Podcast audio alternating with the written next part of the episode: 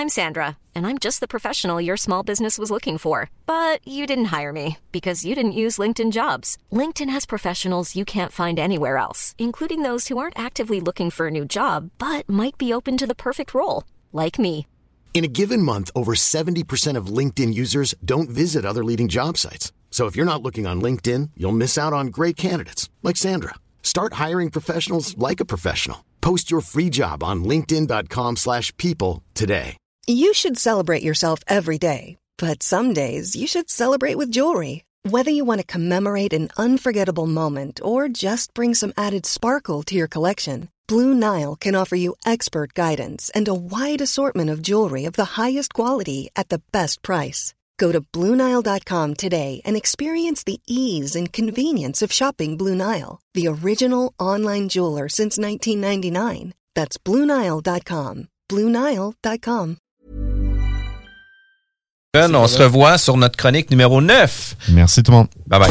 Hey yo, what's poppin'? Ici Skies de Rap Academy. Vous écoutez l'alternative radio CJMD 96.9.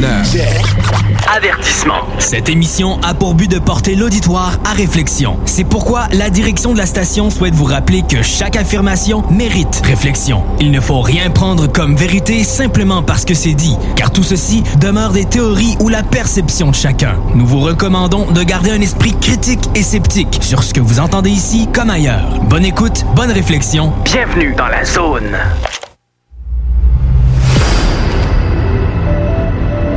OVNI, phénomènes inexpliqués, témoignages, lumières étranges ou observations, zone parallèle, un lien avec l'inconnu.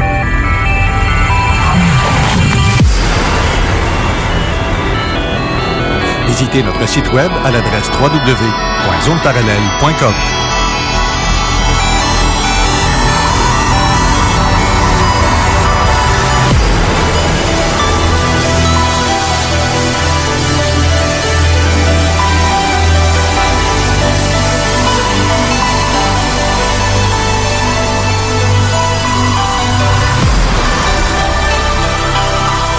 Voici Carole Lozé. Bon samedi à vous tous et toutes et bienvenue dans la zone parallèle. Bonjour Steve Zuniga. Allô, comment ça va ce matin? Ça va très bien. Euh, t'as une grosse semaine? Moyenne. Moyenne. Ça commence à reprendre euh, tranquillement, pas vite. Là. Euh, du retour des fêtes, ça commence à avoir de plus en plus de jobs. Ça fait que ça va bien. Ouais. Moi, il y a cette semaine, euh, je suis tombée sur des pages. euh, tu sais, il y a beaucoup de pages hein, qui existent sur euh, Internet pour les, qui parlent de OVNI, paranormal, Oui, toutes oui, ces oui. histoires-là. Dans, entre autres, sur euh, OVNI UFO Québec, euh, j'ai j'ai trouvé un truc qui m'a interpellée parce que c'est pas la première fois que j'entends des trucs dans ce genre-là. Et en plus, ça m'est arrivé moi-même de faire ça. C'est- Je parle des rêves. Mhm. Des rêves où tu te demandes, c'est-tu vraiment un rêve qu'on vient de vivre? Euh, c'est- drôle parce que notre invité de, tantôt qu'on va avoir, euh, il parlait justement de son expérience de mort imminente, se demandait si c'est un rêve, j'ai fait ou pas. Non, c'est sûr que c'est pas un rêve, c'est vrai. Je crois ce qu'il a vécu parce que j'ai vécu ça, moi aussi, une, une expérience comme ça. Pas aussi weird que la sienne, par, contre. là. Mais euh, bref, j'ai quasiment envie de vous lire euh, le texte en question. Bougez pas. C'est mon micro que je puisse lire parce que l'écran, je commence à avoir besoin de lunettes. La dame, euh, elle écrit euh, Cette nuit, j'ai fait un rêve étrange et j'aimerais le partager. J'étais sous un nuage de pluie diluvienne, mais ce nuage bougeait étrangement et soudain, il y a eu des éclairs comme euh, de, la statique. Je montais dans une petite colline et je suivais ce nuage. Arrivé au sommet, il y avait le lac de l'autre côté, le nuage gris qui faisait des éclairs et, des, et directement au-dessus de ce lac, il y a, il y a eu plein de remous pour un instant, plus rien n'existait. Le ciel était d'un bleu que j'ai à peine à décrire euh, de ce remous. Il, euh, sortit du lac plusieurs vaisseaux chatoyants de toutes les couleurs de l'arc-en-ciel. Là, il y a eu un espace-temps où j'étais dans dans un néant, l'espace d'une ou deux secondes. Euh, il y avait un vaisseau tout près de moi et un être E.T. était sorti du vaisseau, me regardait, nous parlions télépathiquement. Il a fait comme euh, une révérence. Une porte s'est ouverte de son vaisseau. Il est monté à bord de tous les vaisseaux euh, à bord et tous les vaisseaux sont partis sous l'eau. Ça, c'est capoté, ça, cette espèce de, rêve-là. Là. Et euh, je me suis réveillée. Depuis ce matin, cette dame-là, elle sentait comme pas bien, elle sentait bizarre. Je ne sais pas si ça t'est déjà arrivé de faire des rêves qui semblent aussi réels. Moi, je pense que cette dame-là a fait un vol de nuit. Effectivement. Mais, mais le plus intriguant, c'est qu'il y a eu une autre personne qui a fait le même rêve en même temps, identique. Identique. Puis ces, ces personnes-là ne se connaissent pas. Ben, c'est c'est au, niveau des rêves, c'est comme se connecter à, à, une bande de fréquences où ce qu'on va recevoir de l'information. Ce que j'appelle un site de téléchargement. Exactement. Donc c'est possible qu'il va y avoir plus qu'une personne qui va s'accrocher à la même porteuse. Tu sais, c'est comme le gag du euh, euh, mettons quelqu'un va avoir une idée géniale ici à Québec, ben il y a des très fortes chances qu'à l'autre bout de la planète, il y ait quelqu'un qui ait eu exactement la même idée. Mais c'est bizarre, pareil, parce que le genre de rêve qu'elle a fait, moi, j'en ai, je pense, j'en ai déjà parlé ici, mais je suis pas certaine si j'en ai déjà discuté en ondes, là. Des rêves dans ce genre-là, j'en ai fait deux dans la même semaine, comme une suite. Sauf que moi, je rêvais vraiment des, pas des, des êtres extraterrestres en tant que tels, mais je voyais des engins je voyais des engins au-dessus, puis c'était au-dessus du fleuve. Mais elle aussi, c'est au-dessus d'un lac. Mhm. Puis l'autre personne pense que c'est dans le coin de l'Ontario qu'elle voyait le, dans son dans sa tête, elle se pensait plus en Ontario. C'est, très possible, la région des, des, des, Grands Lacs. Ben, euh, Il y, a pas mal de stocks qui se passent par là, Niagara Falls. Euh, tu sais, il y a, comment je pourrais dire ça? C'est pas assez dur d'embarquer dans ce sujet-là sans se faire euh, catégoriser quasiment de complotiste. Ouais. Mais euh, il se passe pas mal de choses dans ce secteur-là. Euh, les grands lacs, ça, a, une signification beaucoup plus grande, une portée beaucoup plus grande qu'on peut penser ce secteur-là.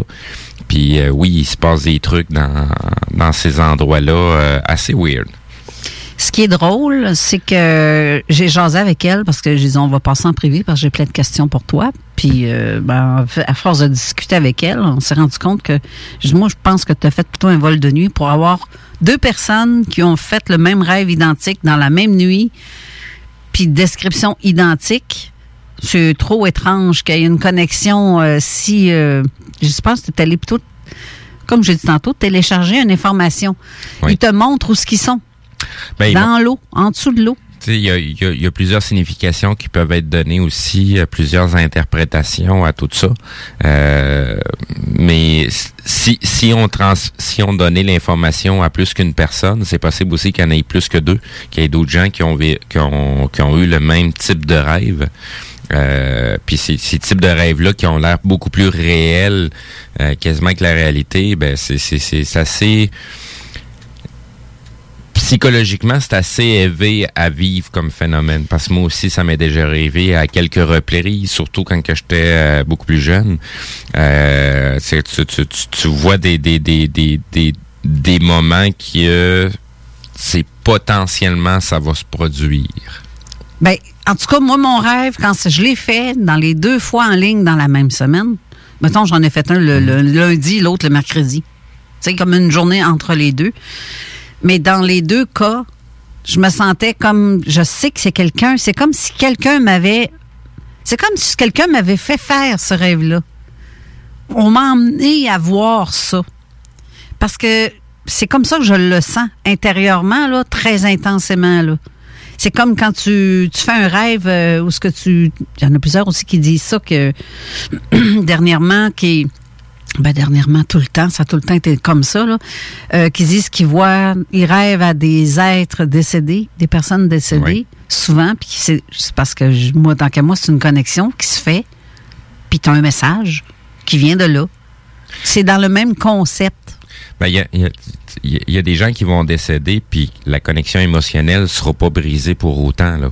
C'est comme quand nos parents décèdent, euh, même 10, 15 ans, 20 ans plus tard, la connexion émotionnelle est encore là.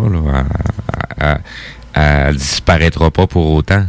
Ouais. Fait que, tu sais, il y a toujours moyen de communiquer avec eux dû à ce lien-là, au, au- au- au lien familial, au lien de sang, euh, puis au, lien émotionnel qu'on va garder euh, avec nos parents, que ce soit positif ou négatif, parce que des gens aussi vont garder une connexion émotionnelle, mais elle est négative parce que bon, il s'est passé certains trucs dans, dans, dans leur jeunesse avec, le, avec leurs parents ou un de leurs parents, mais cette connexion va toujours être là. Ouais. En tout cas, moi, je, je, je, je ne. En tout cas, j'ai ma mentalité, c'est mon opinion personnelle, puis je me respecte dans mon opinion. je me crouille, puis c'est tout. Mais je pense que c'est ça parce que je le sens en dedans de moi que c'est comme ça. Mais la plupart des rêves qu'on fait, comme moi, j'en fais souvent des rêves prémonitoires, ça arrive. C'est comme si je voyage dans le temps. On m'envoie une information qui. qui me- sans machine en plus, je reste dans mon lit puis je voyage dans le temps. Ben, on est des machines ben, c'est sûr. biologiques. Ben, c'est ça. Exactement. Mais sauf que j'ai trouvé ça capoté, son, son rêve, quand elle l'a raconté. Mais qu'est-ce qui m'a fait capoter le plus, c'est de voir l'autre qui répond que oui, j'ai fait le même rêve. Là, tu te dis, ben là, deux. Mais il doit en avoir d'autres. Ben oui, Il doit sûrement. en avoir d'autres. Mais ce genre de rêve-là est très récurrent pour certains aussi. Mais pourtant, Ben, ça veut pas dire que ces personnes-là ont déjà vu des ovnis, en Ben, réalité. plus, plus on va s'approcher d'un événement euh, important qui va affecter une, bonne partie de la population, plus cette population-là va commencer à avoir des genres de rêves prémonitoires, sans nécessairement dire que ces personnes-là, c'est des médiums. Mais il y a, des phénomènes qui se produisent bien avant qu'un événement se produise. Je, mettons, je vais revenir à l'arrière avec un, événement qui a eu lieu le, un 11 septembre, avant que les deux tours se crachent au sol. Euh, quasiment huit heures à l'avance. Au niveau de la résonance de Schumann, on commençait déjà à sentir le changement, comme si les, les- les êtres humains commençaient déjà à réagir au phénomène avant même que l'événement ait lieu. Ouais. Fait que, tu il n'y a, il y a rien qui se passe à l'improviste. Euh, Qu'on qu'on soit conscient de ces choses-là ou pas, on le ressent à l'intérieur bien avant que ça arrive. Si on serait juste un petit peu plus attentif à nos à notre ressenti, à nos émotions, euh, surtout quand l'émotion qu'on ressent n'a aucun rapport avec le contexte euh, du moment présent, ben, c'est parce qu'on est en train de recevoir de quoi. là. On est en train de nous avertir. Là. Exactement. Fait que, euh, Va t'en pousser une autre. vas-y là. Elle n'est pas pire en tabarouette parce qu'à jaser avec cette dame-là, c'est quoi ce qu'elle- ce qu'elle faisait dans la vie dans le temps en plus? Elle était militaire. Oh! Elle travaillait où? Pour la NORAD. Oh! Nordby. OK. Fait qu'elle a vu des affaires, mais Ben, j'imagine. je dis pas qu'elle a vu des ovnis, des affaires de même, mais elle a vu, et c'est ça qui m'a. Ça m'a vraiment marqué de. Je dis, ben voyons donc, t'as le droit de parler. Elle dit, fait 10 ans, je suis plus là au moins. là. Mhm. Mais c'est une personne qui était sensitive. Elle avait son petit côté médium. Sauf que le fait d'entrer dans l'armée, ça l'a comme. Tiens, tu- Ben, on va te. te- te- Ça l'a drillé. c'est ça, on va te setter autrement. Toi, tu n'as pas le droit d'avoir des affaires ou peu importe, d'écouter ton feeling ou peu importe. Là. Ils sont tellement à le. Dé- déjà, à la base de rentrer dans la- dans l'armée, C'est ça. on, on- on vient casser ton caractère et parce que tu, tu c'est pas un- on appelle ça un conditionnement, mais faut, faut- pour comprendre c'est quoi une armée, ben faut qu'au moins tes soldats fassent ce que tu leur demandes. Ouais. Ils sont, sont pas là à remettre en question toutes les autres que tu vas leur donner. Euh, donc c'est c'est- c'est de base que chaque euh, soldat leur, leur- leur caractère va être cassé pour ces raisons-là. Mais ce qui est drôle, c'est que la révélation qu'elle m'a fait en privé, parce que je lui ai demandé, est-ce que vous avez vu des trucs? Ben, elle dit, moi, j'ai pas vu. Personnellement, j'ai pas vu. La seule chose que j'ai vue, c'est une photo qui a circulé d'un être extraterrestre suite au crash, le, le crash de, de Roswell. OK. Je dis, t'es-tu en train de me dire que c'est vrai, cette histoire-là? Elle me dit 100% oui. Pour que tous les gens qui essayent de seul. défaire, qui essayent de défaire le truc en disant c'est un montage, c'est une catin, voyons, c'est, c'est pas vrai cette affaire-là. Non, elle le confirme à 100% vrai pour le crash de Roswell. Et l'être euh, extraterrestre euh, qui ont été, qui aurait été euh, filmé, photographié, ben il, il était réellement. À cette époque-là, ils utilisaient le radar d'une autre façon. Ouais. Qui leur permettait de faire perdre le contrôle à ces vaisseaux-là. Et les vaisseaux se crachaient. Euh, cet événement-là, je vais spéculer encore. Euh, il y a eu plus qu'un crash. Ben. de mémoire, me semble, il y en a eu neuf. C'est beaucoup. Oui, il y, en a, il y en a eu une bonne batch. là. C'est pas, pas un, petit événement anodin. Puis ce que les gens ont vu aussi dans le secteur, là, ils en ont vu plus qu'un. Il y a eu beaucoup de censure au niveau des médias, puis il y a eu beaucoup de choses qui ont été poussées pour ridiculiser l'événement le, le, qui a eu lieu. Mais euh, c'était fait d'à propos, là. C'est pas arrivé euh, comme par enchantement s'il y a un vaisseau qui a passé puis euh, il tombait en panne juste pendant qu'il passait sa terre. C'est pas ça réellement qui s'est passé comme comme situation. Ils les ont fait cracher pour être capables d'obtenir de, l'information. est-ce qu'ils ont est-ce qu'ils ont eu vent? Parce que tu sais comment ils pouvaient savoir d'avance qu'eux autres allaient venir? Euh, ils ont dû se faire avertir peut-être par une autre euh, par une autre gang ou euh, ils, ont, des moyens cachés pour être capables de les détecter quand ils rentrent à l'intérieur de notre atmosphère. Ça correspond à ce que tu me dis là. Qu'est-ce que j'ai mis sur Zone Parallèle cette semaine? Ça, c'est Guillaume qui m'a envoyé le lien. Mm-hmm. Puis avec des bonhommes qui font des... je suis surpris. Ou c'est fréquent, là. Irez voir le, texte, le, truc que j'ai envoyé, c'est Asian. Euh, asiantime.com. Il est en dessous du post de l'annonce d'aujourd'hui. Puis euh, en même temps, regarde, il parle justement de l'armée, la Navy, etc., etc. Les forces militaires, ce qu'ils ont comme matériel peut détruire, excusez, peut détruire carrément la planète là, avec ce qu'ils ont. Là. Oui. C'est oh, fou, là. Et là, il en parle. C'est vraiment épeurant quand tu lis ça. Je veux pas faire peur à personne, là. Mais c'est parce que les ufologues sont pas, pas tous fous, hein. Ils ont, ce qui a été dit, ben, c'est ça. Il y a plusieurs ufologues qui mentionnent ça depuis longtemps, que c'est comme ça. Il y a plusieurs ufologues aussi qui ont disparu de la map. Oui. Parce qu'ils en savaient trop. Oui. Ou ils en divulguaient trop. Bon, ben, enchanté de t'avoir connu. Là, je veux pas trop spéculer plus parce qu'on a la chronique de Jean Lavergne aussi, parce que tant qu'à moi, j'en aurais eu beaucoup à dire, mais beaucoup. On, se garde des réserves pour les prochaines émissions. faut bien qu'on se garde du contenu aussi. C'est ça. Puis après euh, la chronique, on va aller faire une pause, mais on va recevoir aussi Gaston de Courcy qui a écrit J'ai flirté avec la mort à la rencontre de l'après-vie et ensuite. D'ailleurs, on a un livre à faire tirer parmi les auditeurs qui veut euh, gagner ce livre qui est très, mais très intéressant. Je l'ai lu, c'est très complet parce que on va en parler un peu tantôt. Euh, après tout ça, dans environ 20 euh, minutes. Mais on va aller écouter la chronique de Jean, qui est très intéressante aussi, qui parle des, de la voyance, justement, les médiums, genre les, les espèces de fin du monde annoncées ici et là. Et vous allez voir que c'est ça aussi, c'est intéressant, les recherches qu'il Alors, on vous met ça, puis on vous revient tout de suite après.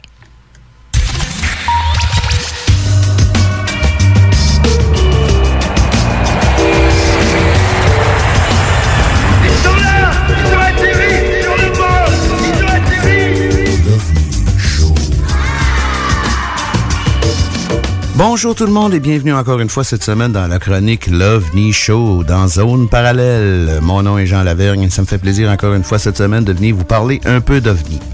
Donc cette semaine, on va parler de la fin du monde. Encore.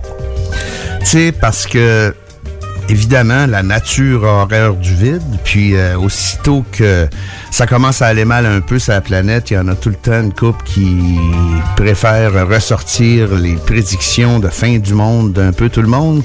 Euh, c'est normal un peu parce que, tu sais, aussitôt que ça va mal, les gens essaient de se raccrocher à ci, ça, ça. Mais ce qui est remarquable là-dedans, c'est que la majorité du temps, ces prévisions-là, ça arrive pas. Évidemment, ça arrive pas jamais, dans le fond, parce que euh, si la fin du monde est arrivée, on sera pas là aujourd'hui. Mais il y a une affaire qui arrive aussi, c'est que si mouille, ça peut être à l'aréna aussi, la fin du monde, dépendamment du prédicateur.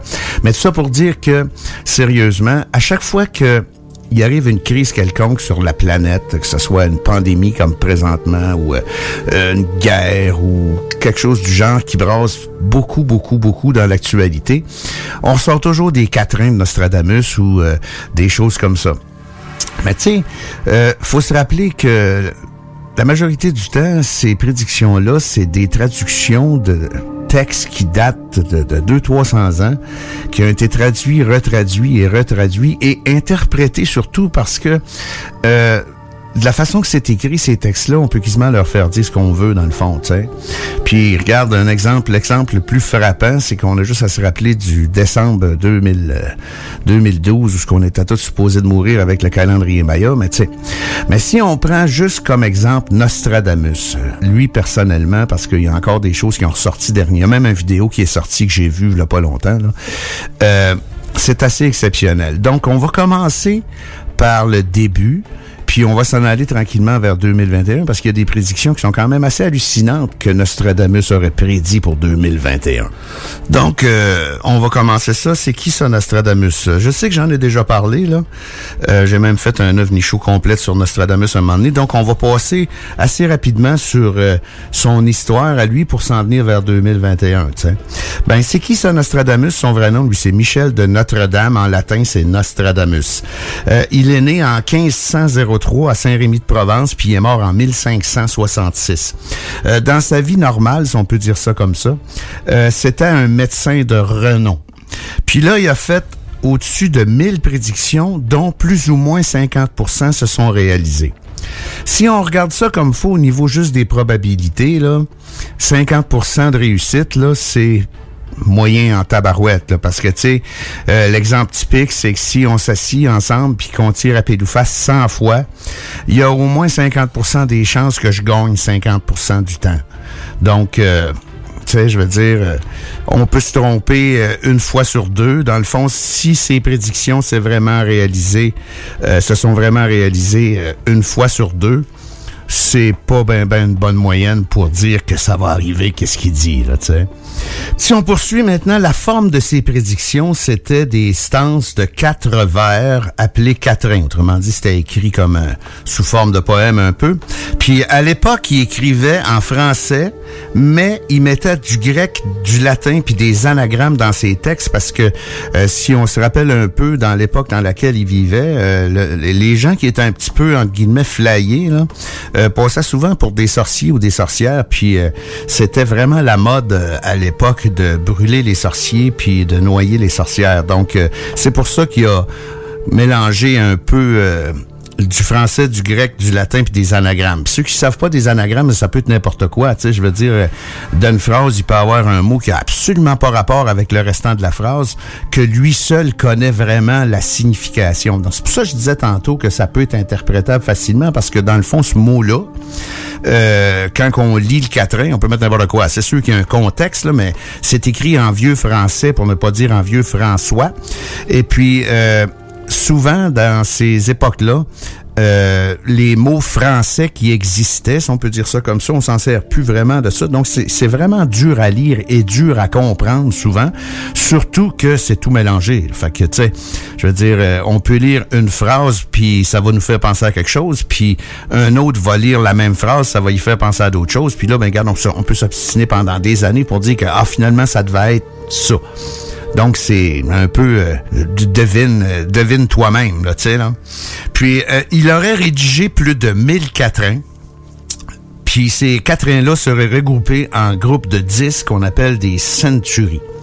Puis lui, il recevait ça, ses, ses, prédictions, si on veut dire, d'un subtil esprit de feu, d'une voix venant des limbes. Puis je dirais que à 80% du temps, ses messages étaient très fragmentaires, puis lui-même, il comprenait pas tout le temps ce que ça voulait dire. Parce que, regarde, si on se met en 1503, c'est sûr qu'il est né en 1503, donc il ne va pas être encore prédicateur, mais mettons qu'on avance juste en 1540, exemple, Ben, s'il parle de moteur à explosion, de fusée spatiale, puis de, de lance-missile, garde, c'est même pas il y a même pas la, semence de la graine possible d'une idée dans sa tête de ce que ça peut être. Donc, encore là, c'est là qu'on tombe dans l'interprétation parce que ça va être des vaisseaux de feu ou des nuages de feu ou des lignes de feu s'il parle de missiles dans ses prédictions. Donc, ça peut... Je dis pas que c'est pas bon, là, mais ce que je veux dire par là, c'est que c'est facilement très interprétable, tu sais. Puis tant qu'à rester dans l'interprétation, ben, tu sais, il y a des exégètes de Nostradamus, là, qui ont fait des grosses études sur ses prédictions. Puis, le meilleur moyen qu'ils ont trouvé pour essayer de trouver ce qui est la véracité de ce qu'ils pouvaient dire, c'est qu'ils ont étudié notre passé. C'est sûr qu'on peut pas euh, essayer de prouver quelque chose qui n'est pas encore arrivé. Donc, c'est pour ça qu'ils se sont basés sur le passé pour peut-être pouvoir essayer de d'expliquer notre avenir par le rapport des prédictions de Nostradamus. Parce que vu que c'est pas encore arrivé dans l'avenir, ben on peut pas savoir s'il s'est trompé ou non. Fait que tu sais, il y a des choses qu'il a écrites qui sont vraiment assez ciblées. Tu sais, on tombe dans le 50 là, tu sais. Comme euh, on dit qu'il aurait prédit la Révolution française de 1789, 234 euh, ans avant. C'est quand même intéressant, ça. Euh, les quatrains sont écrits quand même assez clairement. Ils parlent de, de la guillotine aussi, des rois de France, puis c'est pas mal, c'est pas mal ça. Mais ça, c'est quand même assez proche de lui. Même si c'est longtemps avant, c'est quand même assez proche de lui. C'est dans un monde, entre guillemets, euh, qui comprend. Parce que l'évolution technologique, ces choses-là, c'est quand même pas... Tu sais, entre 1500 puis 1700, ils ont quand même pas... Euh, ils sont pas rendus au GPS encore, là, tu sais. Fait que ces, ces prédictions dans ces époques-là sont quand même un petit peu plus ciblées que qu'est-ce qui se passe après, tu sais. Puis, il aurait prédit aussi la venue de trois personnes maléfiques là, que lui a appelé des antéchrists, OK? Puis ça, c'est des chefs puissants, despotes et tyranniques qui devraient conduire le peuple vers de terribles catastrophes après les avoir séduits de promesses de grandeur ça reste un peu quand même d'actualité, ça, là, mais garde, on s'en sera pas là-dedans. Le premier antéchrist qui nomme presque par nom, c'est Napoléon, tu sais. Parce que Napoléon, euh, il, dit qu'il est venu au monde proche de l'Italie, puis tout ça, puis dans les quatrains qui nomment euh, Napoléon, c'est pas mal ciblé aussi, tu sais. Euh, le second, ce serait Hitler. Mais là, il arrive de quoi avec ce... ce, ce, ce regarde, on se casse pas la tête. Hitler, c'était comme pas une bonne personne. Là. Mais ce que je veux en venir, c'est que les exégètes disent que euh, il parle vraiment d'Hitler, mais il se serait trompé en écrivant le mot Hitler, puis il aurait écrit le mot hystère. Fait que, tu sais, c'est normal peut-être que 300-400 ans avant qu'il se trompe d'une lettre dans le nom, c'est pas pire. Mais par contre, si on cherche comme faux dans tout ça, euh, lui aurait écrit Hister au lieu d'Hitler, mais Hister, ce serait l'ancien nom du Danube. Ben, c'est là qu'on tombe dans l'interprétation parce que oh, il s'est trompé d'une lettre, il devait vouloir dire Hitler.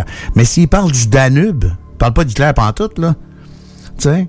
Fait que je sais pas, tu sais on en prend puis on en laisse. Mais si on veut absolument, c'est parce que c'est facile euh, d'explorer ces quatrains avec notre passé. On a une référence, sais. Donc, euh, il s'est sûrement trompé, vous l'a dit Hitler. OK. Mettons qu'on peut y donner, mais il y a quand même un doute qui reste parce que faut se rappeler que Hister, c'était également l'ancien nom du Danube. Là, si on avance vers le troisième antéchrist que prédit Nostradamus, ben lui, il encore à venir. Puis, il viendrait de l'Orient je sais pas, regarde, l'Orient c'est grand, là. Euh, ça peut être n'importe qui dans le fond, mais il aurait également prédit, euh, avec ce troisième antéchrist-là, qu'il y aurait une super de gigantesque grosse guerre mondiale qui entraînerait la planète sur le bord du gouffre dans les années 90. Euh, il dit que avec une conjonction d'étoiles en 94, il va se passer de quoi qui va faire en sorte qu'en 97, en 1997, c'est là que la guerre va battre son plein le plus fort.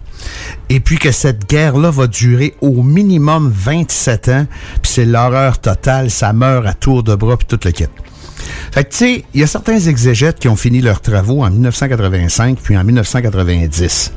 Puis si on regarde ce qu'ils ont dit du passé de Nostradamus avec Hister puis le Danube, c'est un peu, là, tu sais, là, je veux dire, c'est du guessage, là, tu sais, c'est un peu euh, de l'interprétation, comme je disais tantôt. Mais moi, personnellement, euh, si on prend ces exégètes-là qu'en 85 et 90 ont terminé leurs travaux, ben en 97, moi je l'ai pas vu passer la super de grosse guerre mondiale qui dure 27 ans puis qui fait en sorte que le monde va venir sur le bord de l'extinction. Fait que tu sais, garde, on peut douter de ce qui s'est passé avant, puis on peut douter du futur aussi. Mais tu sais, il y en a qui nous jouent des tours aussi avec les Catherine Nostradamus parce que il y en a qui en inventent.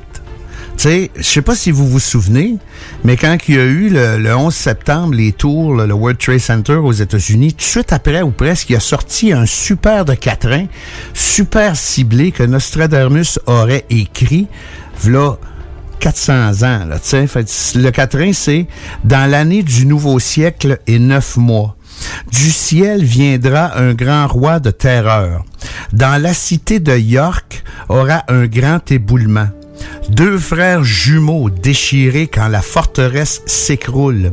La grande échelle succombera. La troisième grande guerre commencera dans la cité de feu. Ça, c'était pas un vrai quatrain, là, OK, là? Puis c'est un, un faux qui a circulé quand même assez longtemps, mais ce qu'on peut remarquer de ce quatrain-là, c'est que, un, il n'y a pas de grec puis de latin, puis il n'y a pas d'anagramme. Donc, c'est sûr que ça peut être une traduction avec l'interprétation de ceux qui l'ont fait, mais si on se fie à ça, avec ce que je viens de dire avant, que la guerre mondiale euh, va commencer en 97 pendant 27 ans, ben dans ce quatrain-là, on dit la troisième guerre mondiale commencera dans la cité de feu. C'est contradictoire un peu, là, tu sais, là. Mais c'est ça. Fait que, tu sais, il faut faire attention avec les quatrains de Nostradamus. Mais là, qu'est-ce qui est intéressant? Puis là, j'ai pris tout ce temps-là pour vous dire un peu ce, que, qui, qui, qui était Nostradamus, puis ce qui s'est passé avec lui euh, pour un bon bout les prédictions. Puis dans le temps de la Deuxième Guerre mondiale, faut juste souligner aussi que les Allemands ont traduit des de Nostradamus à leur avantage, puis les Américains ont traduit des de Nostradamus à leur avantage. Tu sais, je veux dire, c'est interprétable. Je dis pas qu'il y a aucune véracité à rien, c'est pas ça que je dis. Tu sais, Nostradamus, c'est quand même pas un, entre guillemets, un, un deux de pique, là. Il y a quand même des affaires assez intéressantes. Mais faut faire attention. Puis là, ben, en 2021, il y en a d'autres qui ont sorti. C'est là qu'on s'en vient. C'est le, but de tout le début de l'émission, c'est pour arriver aux 4-5 prédictions importantes importante que Nostradamus aurait fait pour l'année 2021. Puis tu sais, avec l'année de merde qu'on vient de passer, tu sais, c'est pas étonnant qu'il y en ait des prédictions de fin du monde qui reviennent encore à l'avant-plan, mais faut rester calme, ok? Puis qu'est-ce qui est important aussi de souligner, c'est que on n'est pas capable vraiment de trouver les sources de d'où ça vient ces quatrains-là de Nostradamus pour l'année 2021. Puis là, je veux pas dire que je les ai trouvés sur tel site. C'est pas ça que je veux dire. C'est qui qui a fait l'étude pour être capable de nous donner ces prédictions-là? J'ai pas été capable de trouver vraiment. Mais ça reste quand même intéressant juste de les mentionner. Donc, si on commence avec le premier, vous allez voir qu'il y en a des assez spéciales là-dedans. Euh, Nostradamus prévoit pour 2021 l'arrivée de zombies. Selon lui, ces zombies viendraient d'un scientifique russe qui créera une arme biologique transformant les hommes en zombies. Regarde, ça reste à voir, ça se peut que ça arrive, on le sait pas, mais il parle peut-être aussi des jeunes avec le cellulaire qui marchent puis qui regardent pas en avant. Mais euh, je sais pas, tu sais, je veux dire, on est on est dans le futur, fait qu'on peut pas euh, on peut pas trop euh, s'étendre sur ça se peut ou ça se peut pas tant que ça. Après ça, il prédit une famine et l'apparition de maladies. Ça, Garde, on peut se rattacher à toute la pandémie du COVID-19. Ça va créer ben, ben, ben, ben de la boîte à terre, ça, parce que euh, même là, garde, avec la vaccination, ça commence à ralentir. C'est un peu mélangé, là. On est un peu assis entre deux chaises un peu partout avec ça. Donc, mettons que celle-là, on y donne. Après ça, il parle d'une invasion musulmane. Nostradamus annonce une invasion musulmane déferlant sur l'Europe dans les dix prochaines années, mais sans aucune violence ni guerre.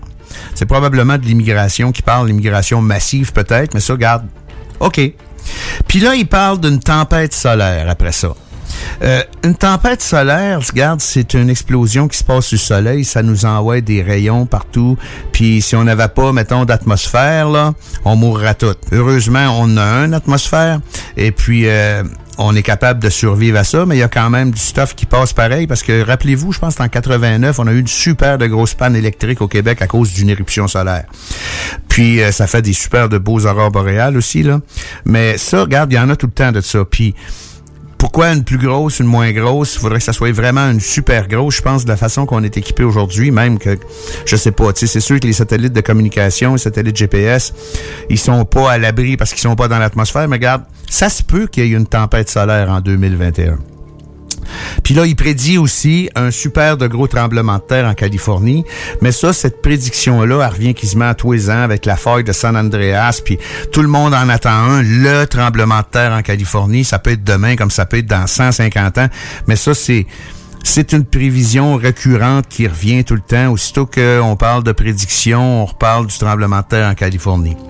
Puis là, après ça, la, dernière, mettons, que je vais vous mentionner aujourd'hui, c'est qu'une comète entrera en collision avec la Terre en 2021. J'ai fait des recherches là-dessus, puis je suis allé voir le CNEOS. OK, ça c'est le Center for Near Earth Object Study. C'est un département de la NASA. Et puis euh, là, quand tu vas là, tu es capable de voir tous les objets qui surveillent. Peut-être disent où ce qu'il est, comment ça peut prendre de temps avant qu'il s'en vienne, puis toutes ces choses-là. Puis il y a un indice de probabilité que cet objet-là frappe la Terre.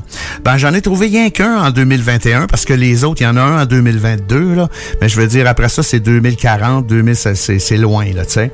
Mais selon la NASA, il y en aurait rien qu'un objet qui pourrait frapper la Terre en 2021. L'objet se nomme 2015 ME 131. Puis il y a exactement 99,9999969% de chances qu'il passe à côté. Autrement dit, il y a presque 100% de chances qu'il nous touche pas. Puis comme je disais tantôt, il y en existe d'autres aussi, mais les chances que ça fonce sur la Terre sont encore plus minces que qu'est-ce que je viens de vous dire là. Tu sais, 99.9999969, là, c'est comme si c'était nul, là. Mais c'est une prédiction de Nostradamus. Fait que, où est-ce qu'on est rendu là-dedans? Tu en conclusion, là, au final, il faut réellement prendre tout ça avec un super de gros grain de sel parce que on n'a qu'à se souvenir que jusqu'à maintenant, toutes les prévisions de fin du monde se sont révélées sans suite. Ça veut pas dire qu'il n'y a pas un moment donné qui va prédire de quoi que ça arrivera pas. Mais ce que je veux dire par là, c'est que faut rester calme, s'il vous plaît. T'sais. Puis on n'a pas vraiment besoin d'être devin pour voir comment ça va mal sur la Terre, puis que si on fait pas grand-chose à un moment donné, il va se passer de quoi de grave. T'sais. Euh, la pollution, euh, euh, la couche d'ozone, on peut en regarde, on peut en parler tant qu'on voudra. Là, je veux dire, il y, a à peu près 1% de la planète qui a de l'argent, puis l'autre, il n'a pas. Je, si on fait pas de quoi à un moment donné, ça va finir par aller mal, par aller mal puis on n'a pas besoin d'être devin pour ça. On a qu'à regarder les nouvelles un peu. Contre, pour revenir à Nostradamus, même si on dit que c'est plus ou moins crédible son affaire, il y a quand même une de ses prédictions qui déculotte tout le monde, puis celle-là est, est, bonne. Tu sais, quand il est mort Nostradamus, il s'est fait mettre une plaque dans le cou, puis sur la plaque, c'était marqué mai 1791. OK? Puis il avait prédit que sa sépulture serait euh, ouverte par un profanateur de tombe, un fossoyeur, puis qu'au moment où ce que le fossoyeur ouvrirait sa tombe, qui mourrait. Ben effectivement, en mai 1791, il y a des gars sur le party, pas loin d'une bataille, qui sont allés jouer dans le cimetière puis qui ont déterré Nostradamus. Première des choses, ils ont été extrêmement surpris de voir la date avec la plaque qu'il y avait dans le cou. Puis quand ils voulaient boire du vin dans le crâne de Nostradamus, parce que les autres c'était des des fêtards, on peut dire, le, gars qui avait qui était là, il s'est fait tuer d'une balle perdue. Celle-là rachète pas mal toutes les autres. Sur ce, c'est ce qui met fin à la chronique l'OVNI Show de cette semaine. J'espère que vous avez apprécié ça.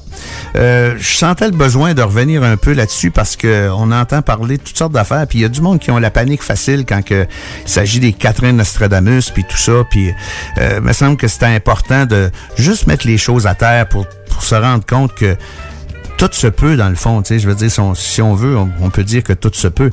Mais euh, faut regarder ça euh, avec un esprit ouvert, mais il faut surtout rester toujours super terre à terre. Donc, euh, merci tout le monde et on se revoit dans une prochaine chronique de l'OVNI Show dans Zone Parallèle.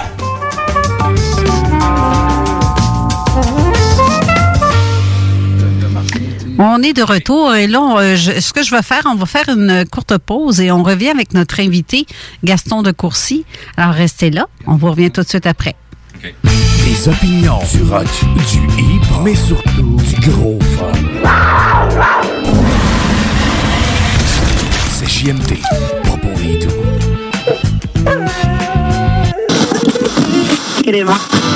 Les commerçants québécois doivent absolument prendre le virage technologique et s'équiper d'un système de vente en ligne à la fine pointe. Prog Expert, des gens de chez nous se spécialisant dans le commerce transactionnel depuis plus de 10 ans et contribuent à la relance économique avec Oslo, un nouveau concept 3 en 1 à un prix défiant toute compétition. Pour en savoir plus, oslo-post.com, OCELOT-POS.com ou 418 476 7886. C'est aussi simple que ça. Vous êtes courtier ou investisseur immobilier? Suivez la formation en ligne de Capé Formation d'affaires et accédez dès maintenant à des formations professionnelles, des études de cas, des quiz, des événements, des ateliers et au chiffrier le plus performant du marché. Un programme pour propulser votre carrière d'investisseur immobilier, que vous soyez débutant ou avancé. Accrédité par l'OACIQ jusqu'à 23 UFC. Consultez les offres à durée limitée sur kpmaffaires.com. Qui dit nouvelle année, dit temps des traditionnelles résolutions. Ne perdez pas vos bonnes habitudes et continuez de bien vous informer grâce au Journal de Lévis.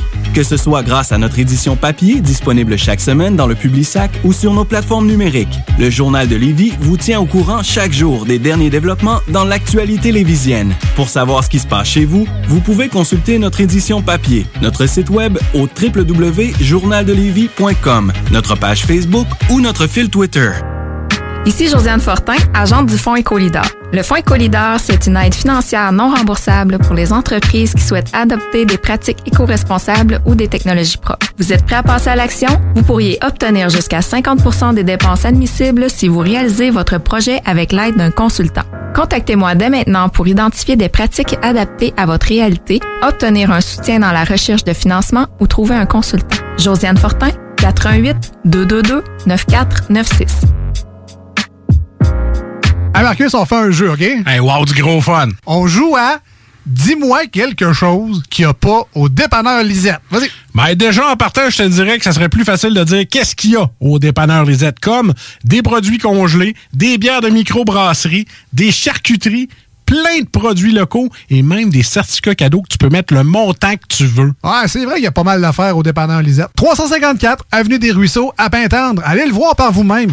Attention, attention, le fumoir est plus qu'un smoke shop. On est une tabagie, donc on est un service essentiel. Ça veut dire qu'on a le droit de vendre tous les produits disponibles en magasin, tels que articles de vapoteurs, accessoires de fumeurs et tous les petits trucs de culture hydroponique. Le fumoir. Pow, pow! On vous attend du lundi au vendredi entre 9h et 19h30 et du samedi au dimanche entre 9h et 17h. Suivez-nous sur Instagram, le fumoir Barantou Smoke Shop. On est voisins de la SQDC. Saviez-vous qu'en regroupant vos assurances auto, habitation ou véhicules de loisirs, vous pouvez économiser en moyenne 425 Appelez dès aujourd'hui Assurance Rabi et Bernard, agence en assurance de dommages affiliée à la capitale Assurance Générale. 88 839 4242 839 4242. L'alternative radiophonique CGMD 96.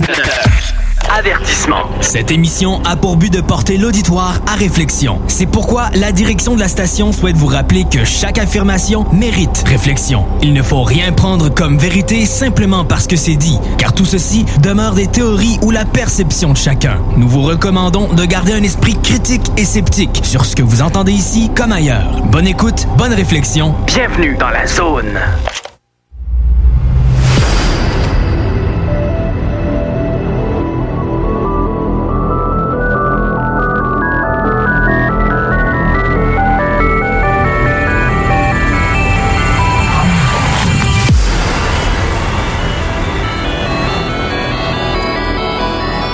De retour en studio, mais cette fois-ci avec notre invité du jour qui se nomme Gaston. Gaston de Courcy en sept jours de la Saint-Gaston en plus.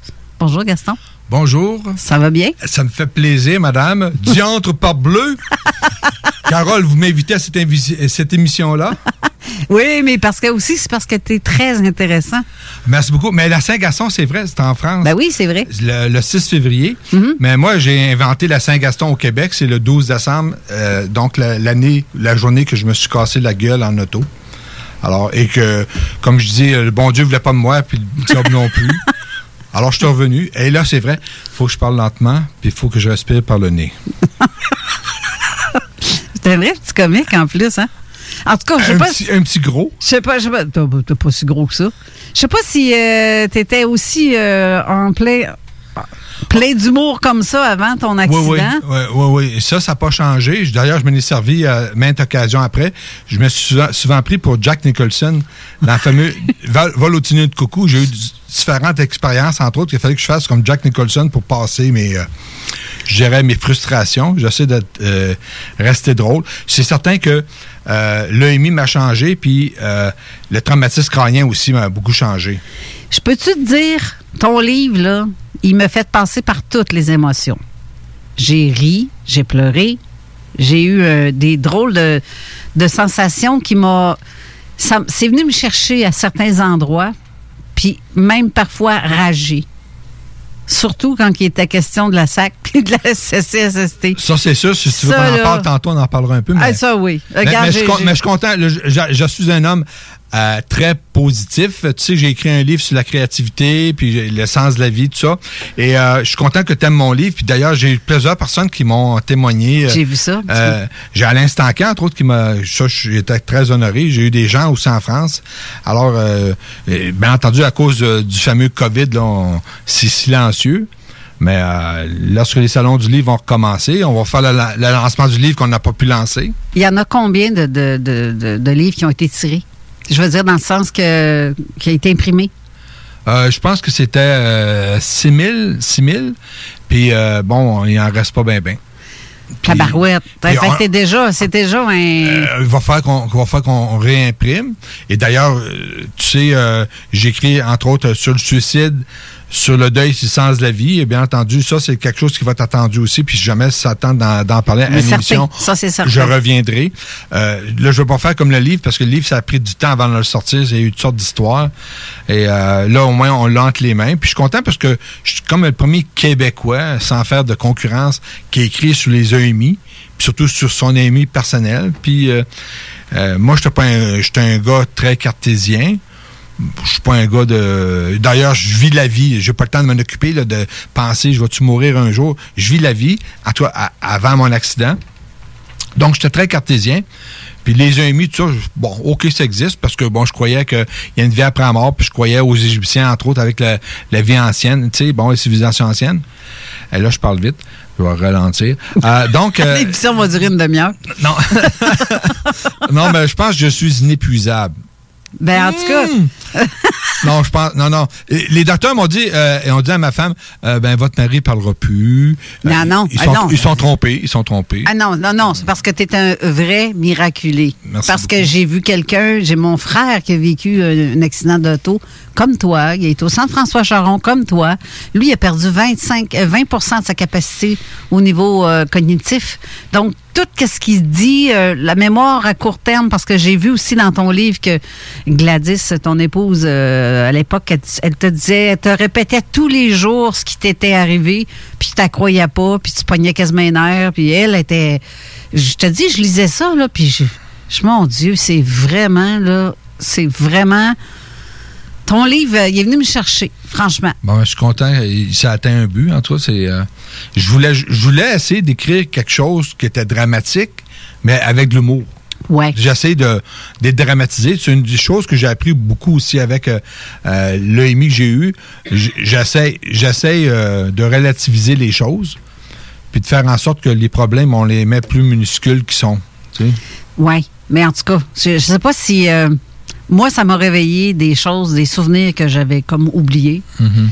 Puis j'ai, ça me tentait pas trop d'y revivre, mais tu me les as fait revivre de force. Parce que je lisais, puis je dis. Hey, là, je veux pas sacrer. Là. Mais mon- mon- Mais il y a des tabarnes qui ont sorti tout le long, mais je- ça se peut mais pas. vous là. savez, mon combat avec la SAC, euh, c'est pas terminé. Là. Ben, j'espère. Non, C'est-à-dire que pour eux autres, c'est terminé, mais moi, je sais que c'est pas terminé. D'ailleurs, euh, euh, comme euh, je te le disais avant l'émission, euh, trois ans après un accident, j'ai reçu une lettre euh, du président de la SAC à l'époque, Jean Nabour, que c'est un, un, un bon client, puis je le considérais comme un, un ami, entre guillemets, là, bon. Et il m'a invité et, il voulait savoir qu'est-ce qui s'était passé. Et moi, j'ai tout expliqué mon histoire. Et il était révolté de voir comment la SAC m'avait traité. Mais sauf que j'ai j'ai toujours eu la même réponse. J'étais hors délai. Bon, puis hors délai. Fait qu'au lieu d'avoir une prime sur deux ans qui s'étalait à 116 000 par année, ben, je me suis ramassé avec un petit 16 000 piastres. C'est- Ça veut dire que là, ben, euh, il faut absolument que tu prennes tes rires pour vivre. Puis, euh, à ben, c'est ça. Ça a été très difficile euh, euh, au niveau monétaire. Mais comme je, comme je dis, les deux premières années après mon, mon accident, je n'étais pas là encore. Euh, j'ai comme les docteurs ont dit d'abord à, à mon, à mon épouse ton mari il va mourir, puis après ça, ton mari, ben, il va rester légume, puis ton mari ne marchera plus, puis il parlera plus, bon, toutes sortes de choses comme ça. Mais finalement, euh, semaine après semaine, ben, euh, je défaisais les calculs entre guillemets, puis bon, je n'étais pas d'expliquer pourquoi. Et moi, je crois qu'il n'y a pas d'hasard.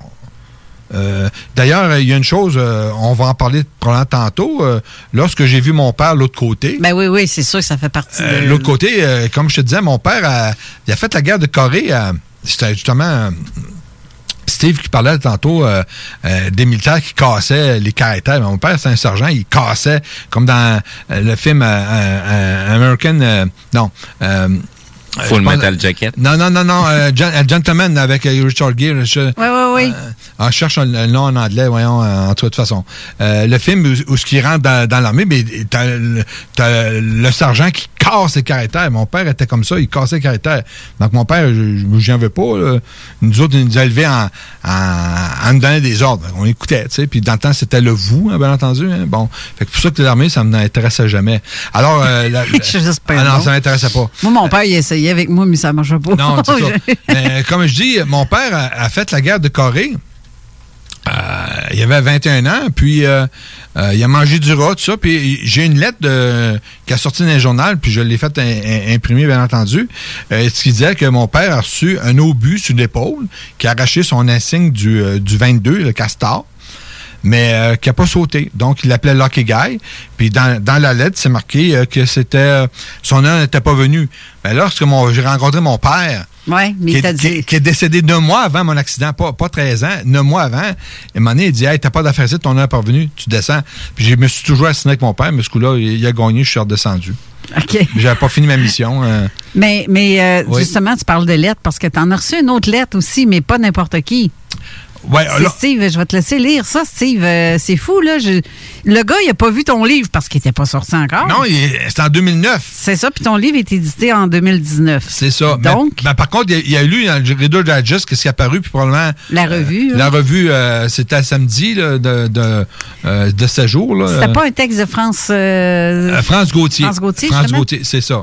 Donc, je vais le Steve, laisser. euh, ouais, c'est ça, on va être dans ça. là, Et donc, ça va comme suit. Monsieur de Courcy, votre histoire est une leçon de courage, une leçon de vie, de celle qui inspire. Merci de l'offrir en partage. Salutations amicales, Jean Charret. qui à l'époque était premier ministre. Donc, on- si on parle de la fonction, moi, c'était ça que, qui m'étonnait de voir que le premier ministre prenait le temps de, de, de, de te retracer et de te dire ça. Puis moi, ça m'a inspiré pour le livre. Steve, il y a une autre chose que je, je voulais que tu lises. Donc, le deuxième message. Je crois que lorsqu'on est allé très loin dans la douleur, on en ressort différent avec un sens des valeurs changé. Aujourd'hui, je trouve presque tout dérisoire, sauf l'art, la musique et les rapports avec certains êtres. Jean-Louis Trintignant. C'est, euh, j'ai, bien aimé aussi tes, euh, les petites paroles comme ça que tu mettais d'auteurs connus avant. Ou euh, Oui, ben, merci. Mais, mais Jean-Louis Trintignant, moi, je- moi, ça m'a ému beaucoup parce que il a écrit ça suite euh, au meurtre de sa fille Marie, euh, qui a été tuée par son mari à l'époque à coup de poing dans la face, dans le visage. Et je pense que ça se passait en Lituanie. Et je ne me souviens pas le, le- le nom de, de l'artiste qui était, qui était son mari, qui je pense était dans Noir Désir, Noir Silence en France, Bernard quelque chose ou Topin, je ne me souviens pas du nom. Et lui, il a finalement attrapé six ans de prison. Wow! Pour avoir tué une femme, six ans de prison. Six ans. Hey, moi, C'était- C'est impossible. C'est- incroyable. C'est. en. Et passant, Mar- Mathieu Tapin euh, m'a envoyé le, off- euh, une photo officier gentleman. C'est ça le Ah, c'est en plein ça, ouais. Ben, ben, ben justement, euh, mon, mon père, c'était un peu. Je pense que c'est Lou Gossett qui, qui faisait le sergent noir, là, euh, qui criait après ressources, qui cassait les caractères. Puis mon père, ben, c'est ça qu'il faisait. En tout cas, moi, je, je- ce que j'ai aimé aussi dans ton livre, c'est que tu as mis des liens, attends un peu que je trouve dans quel coin. Euh, c'est dans à partir de la page 63, chapitre 6.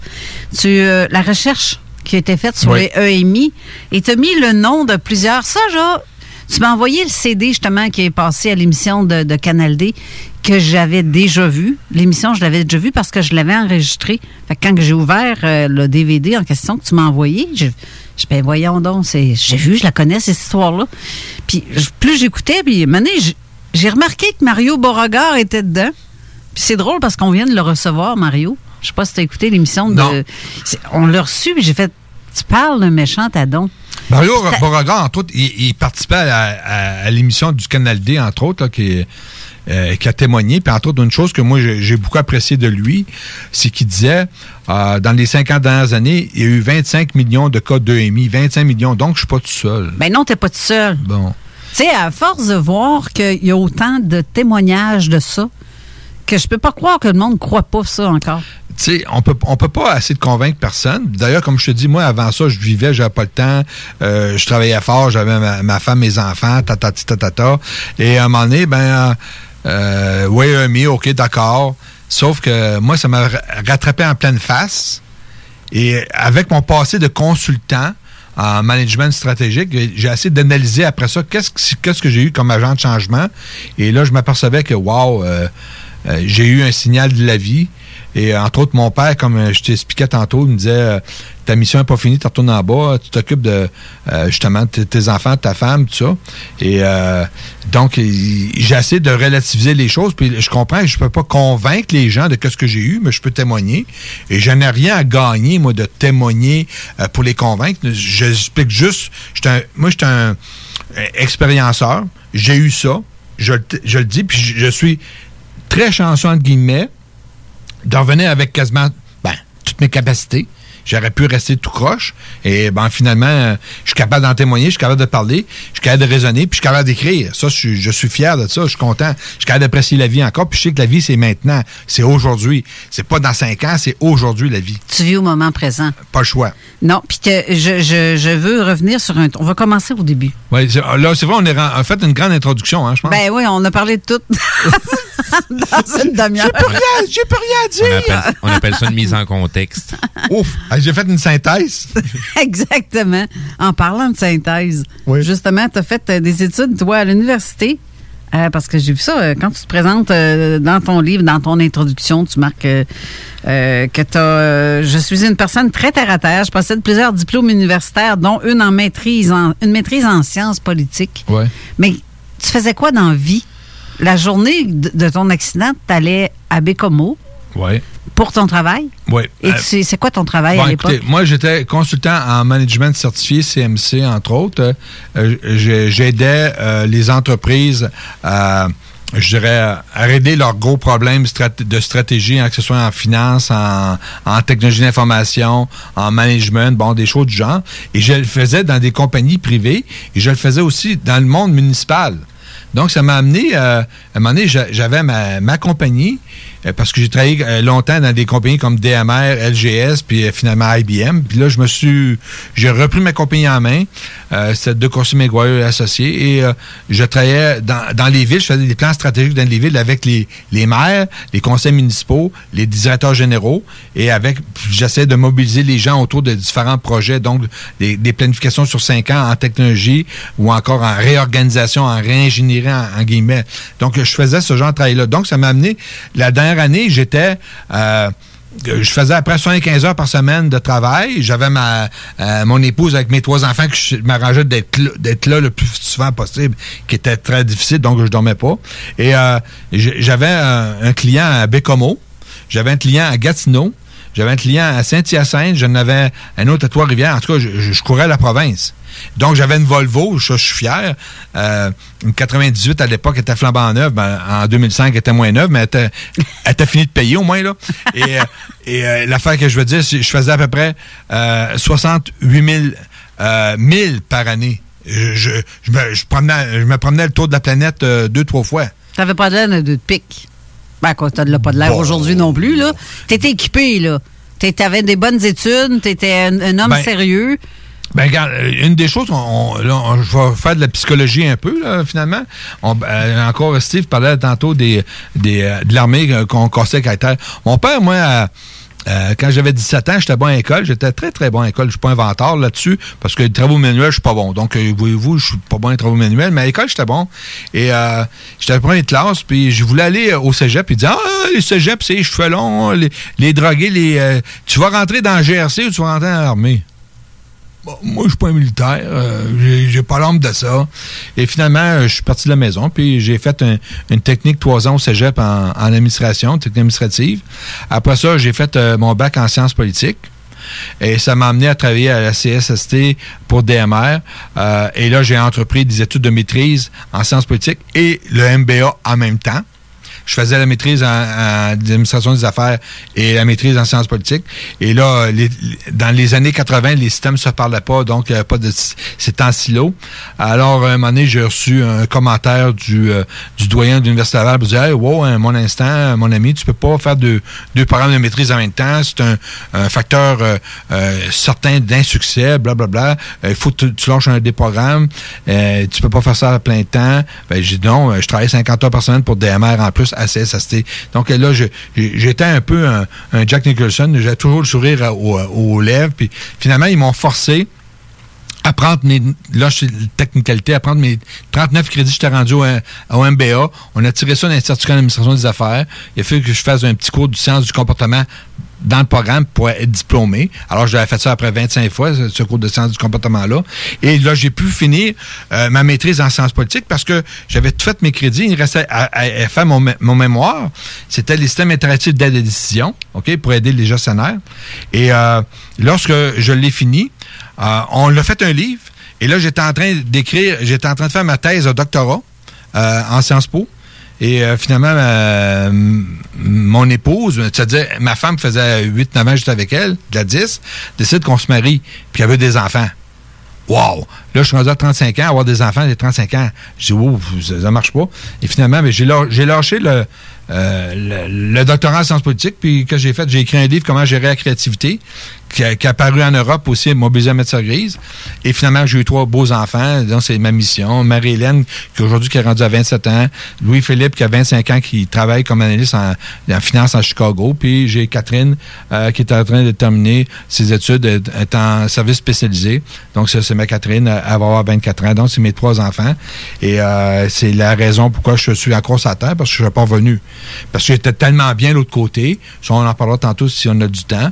J'étais tellement bien de l'autre côté, je ne serais pas revenu, mais mon père m'a forcé à revenir, fait que je suis revenu. Je l'ai écouté pour une fois, je l'écoutais jamais. Et l'autre chose que je suis content, c'est que c'est la première fois qu'on a eu une vraie conversation ensemble. Garde, on va faire une courte pause. Ça va te permettre de, te- te- te- de boire un Prendre peu d'eau. ouais, prendre une gorgée d'eau. Non, mais je suis pas épuisé. Non. Je suis inépuisable, vous savez. non, mais c'est parce que tu n'arrêtes pas de parler, donc tu vas avoir la gorge sèche à quelque Non, mais les docteurs disaient que je parlerais pas. Ben, Je, je m'en venge. là. Non, je vous laisse aller. On va faire une courte pause, puis euh, on va revenir pour la suite des événements. Pour le meilleur beat, vous écoutez CJMD 96.9. Vous êtes courtier ou investisseur immobilier? Suivez la formation en ligne de KP Formation d'affaires et accédez dès maintenant à des formations professionnelles, des études de cas, des quiz, des événements, des ateliers et au chiffrier le plus performant du marché. Un programme pour propulser votre carrière d'investisseur immobilier, que vous soyez débutant ou avancé. Accrédité par l'OACIQ jusqu'à 23 UFC. Consultez les offres à durée limitée sur kpmaffaires.com. Vous le savez, vos routes refusées sont présentes avec vous pour traverser cette sombre période pandémique. Pour emporter ou à la livraison, nous vous proposons un menu rempli de variétés. De notre fameux poulet rôti jusqu'à nos savoureuses côtes levées, Rôtisserie Fusée vous fera découvrir une foule de plats succulents. Brochettes de poulet, poutines de toutes sortes, le club sandwich et que dire de notre légendaire burger fusée au poulet croustillant. Confinement ou pas, notre flotte est prête et organisée. Les Rôtisseries Fusées seront votre petit bonheur de la journée. Lévis Centreville, 88 833 1111 Saint-Jean-Chrysostome, le 834 3333. Commande web et promotion disponible au www.rôtisseriefusée.com. Hey Marcus, on fait un jeu, OK? Hey, wow, du gros fun. On joue à Dis-moi quelque chose qu'il n'y a pas au dépanneur Lisette. Vas-y. Ben déjà, en partant, je te dirais que ça serait plus facile de dire qu'est-ce qu'il y a au dépanneur Lisette, comme des produits congelés, des bières de microbrasserie, des charcuteries, plein de produits locaux et même des certificats cadeaux que tu peux mettre le montant que tu veux. Ouais, c'est vrai qu'il y a pas mal d'affaires au dépanneur Lisette. 354 Avenue des Ruisseaux, à Pintendre. Allez le voir par vous-même. Attention, attention, le fumoir est plus qu'un smoke shop. On est une tabagie, donc on est un service essentiel. Ça veut dire qu'on a le droit de vendre tous les produits disponibles en magasin, tels que articles de vapoteurs, accessoires de fumeurs et tous les petits trucs de culture hydroponique. Le fumoir. Pow, pow! On vous attend du lundi au vendredi entre 9h et 19h30 et du samedi au dimanche entre 9h et 17h. Suivez-nous sur Instagram, le fumoir Barantou Smoke Shop. On est voisins de la SQDC. Chaque jour, le Journal de Lévis vous informe de ce qui se passe chez vous, que ce soit dans votre quartier, votre arrondissement et votre ville. Vous pouvez lire les dernières nouvelles touchant Lévis ainsi que les municipalités situées à proximité dans notre édition papier. Disponible chaque semaine dans le Publisac, sur notre site web au www.journaldelévis.com, sur notre page Facebook ou sur notre fil Twitter. Saviez-vous qu'en regroupant vos assurances auto, habitation ou véhicules de loisirs, vous pouvez économiser en moyenne 425 Appelez dès aujourd'hui Assurance Rabi et Bernard, agence en assurance de dommages affiliée à la capitale Assurance Générale. 88 839 4242 839 4242. Pour tous vos achats de livres, DVD, VHS, vinyle, revues, casse-tête ou même jeux de société, ça se passe chez Écolivre. Des trésors culturels à une fraction du prix. Le divertissement n'aura jamais autant permis de soutenir ta communauté. Juste un endroit, Écolivre. Visite-nous dans deux succursales, 38 rue Charles-Acadieux-Lévis ou 950 rue de la Concorde, quartier Saint-Romuald, à la tête des ponts. 96.9 FM. Avertissement. Cette émission a pour but de porter l'auditoire à réflexion. C'est pourquoi la direction de la station souhaite vous rappeler que chaque affirmation mérite réflexion. Il ne faut rien prendre comme vérité simplement parce que c'est dit, car tout ceci des théories ou la perception de chacun. Nous vous recommandons de garder un esprit critique et sceptique sur ce que vous entendez ici comme ailleurs. Bonne écoute, bonne réflexion. Bienvenue dans la zone.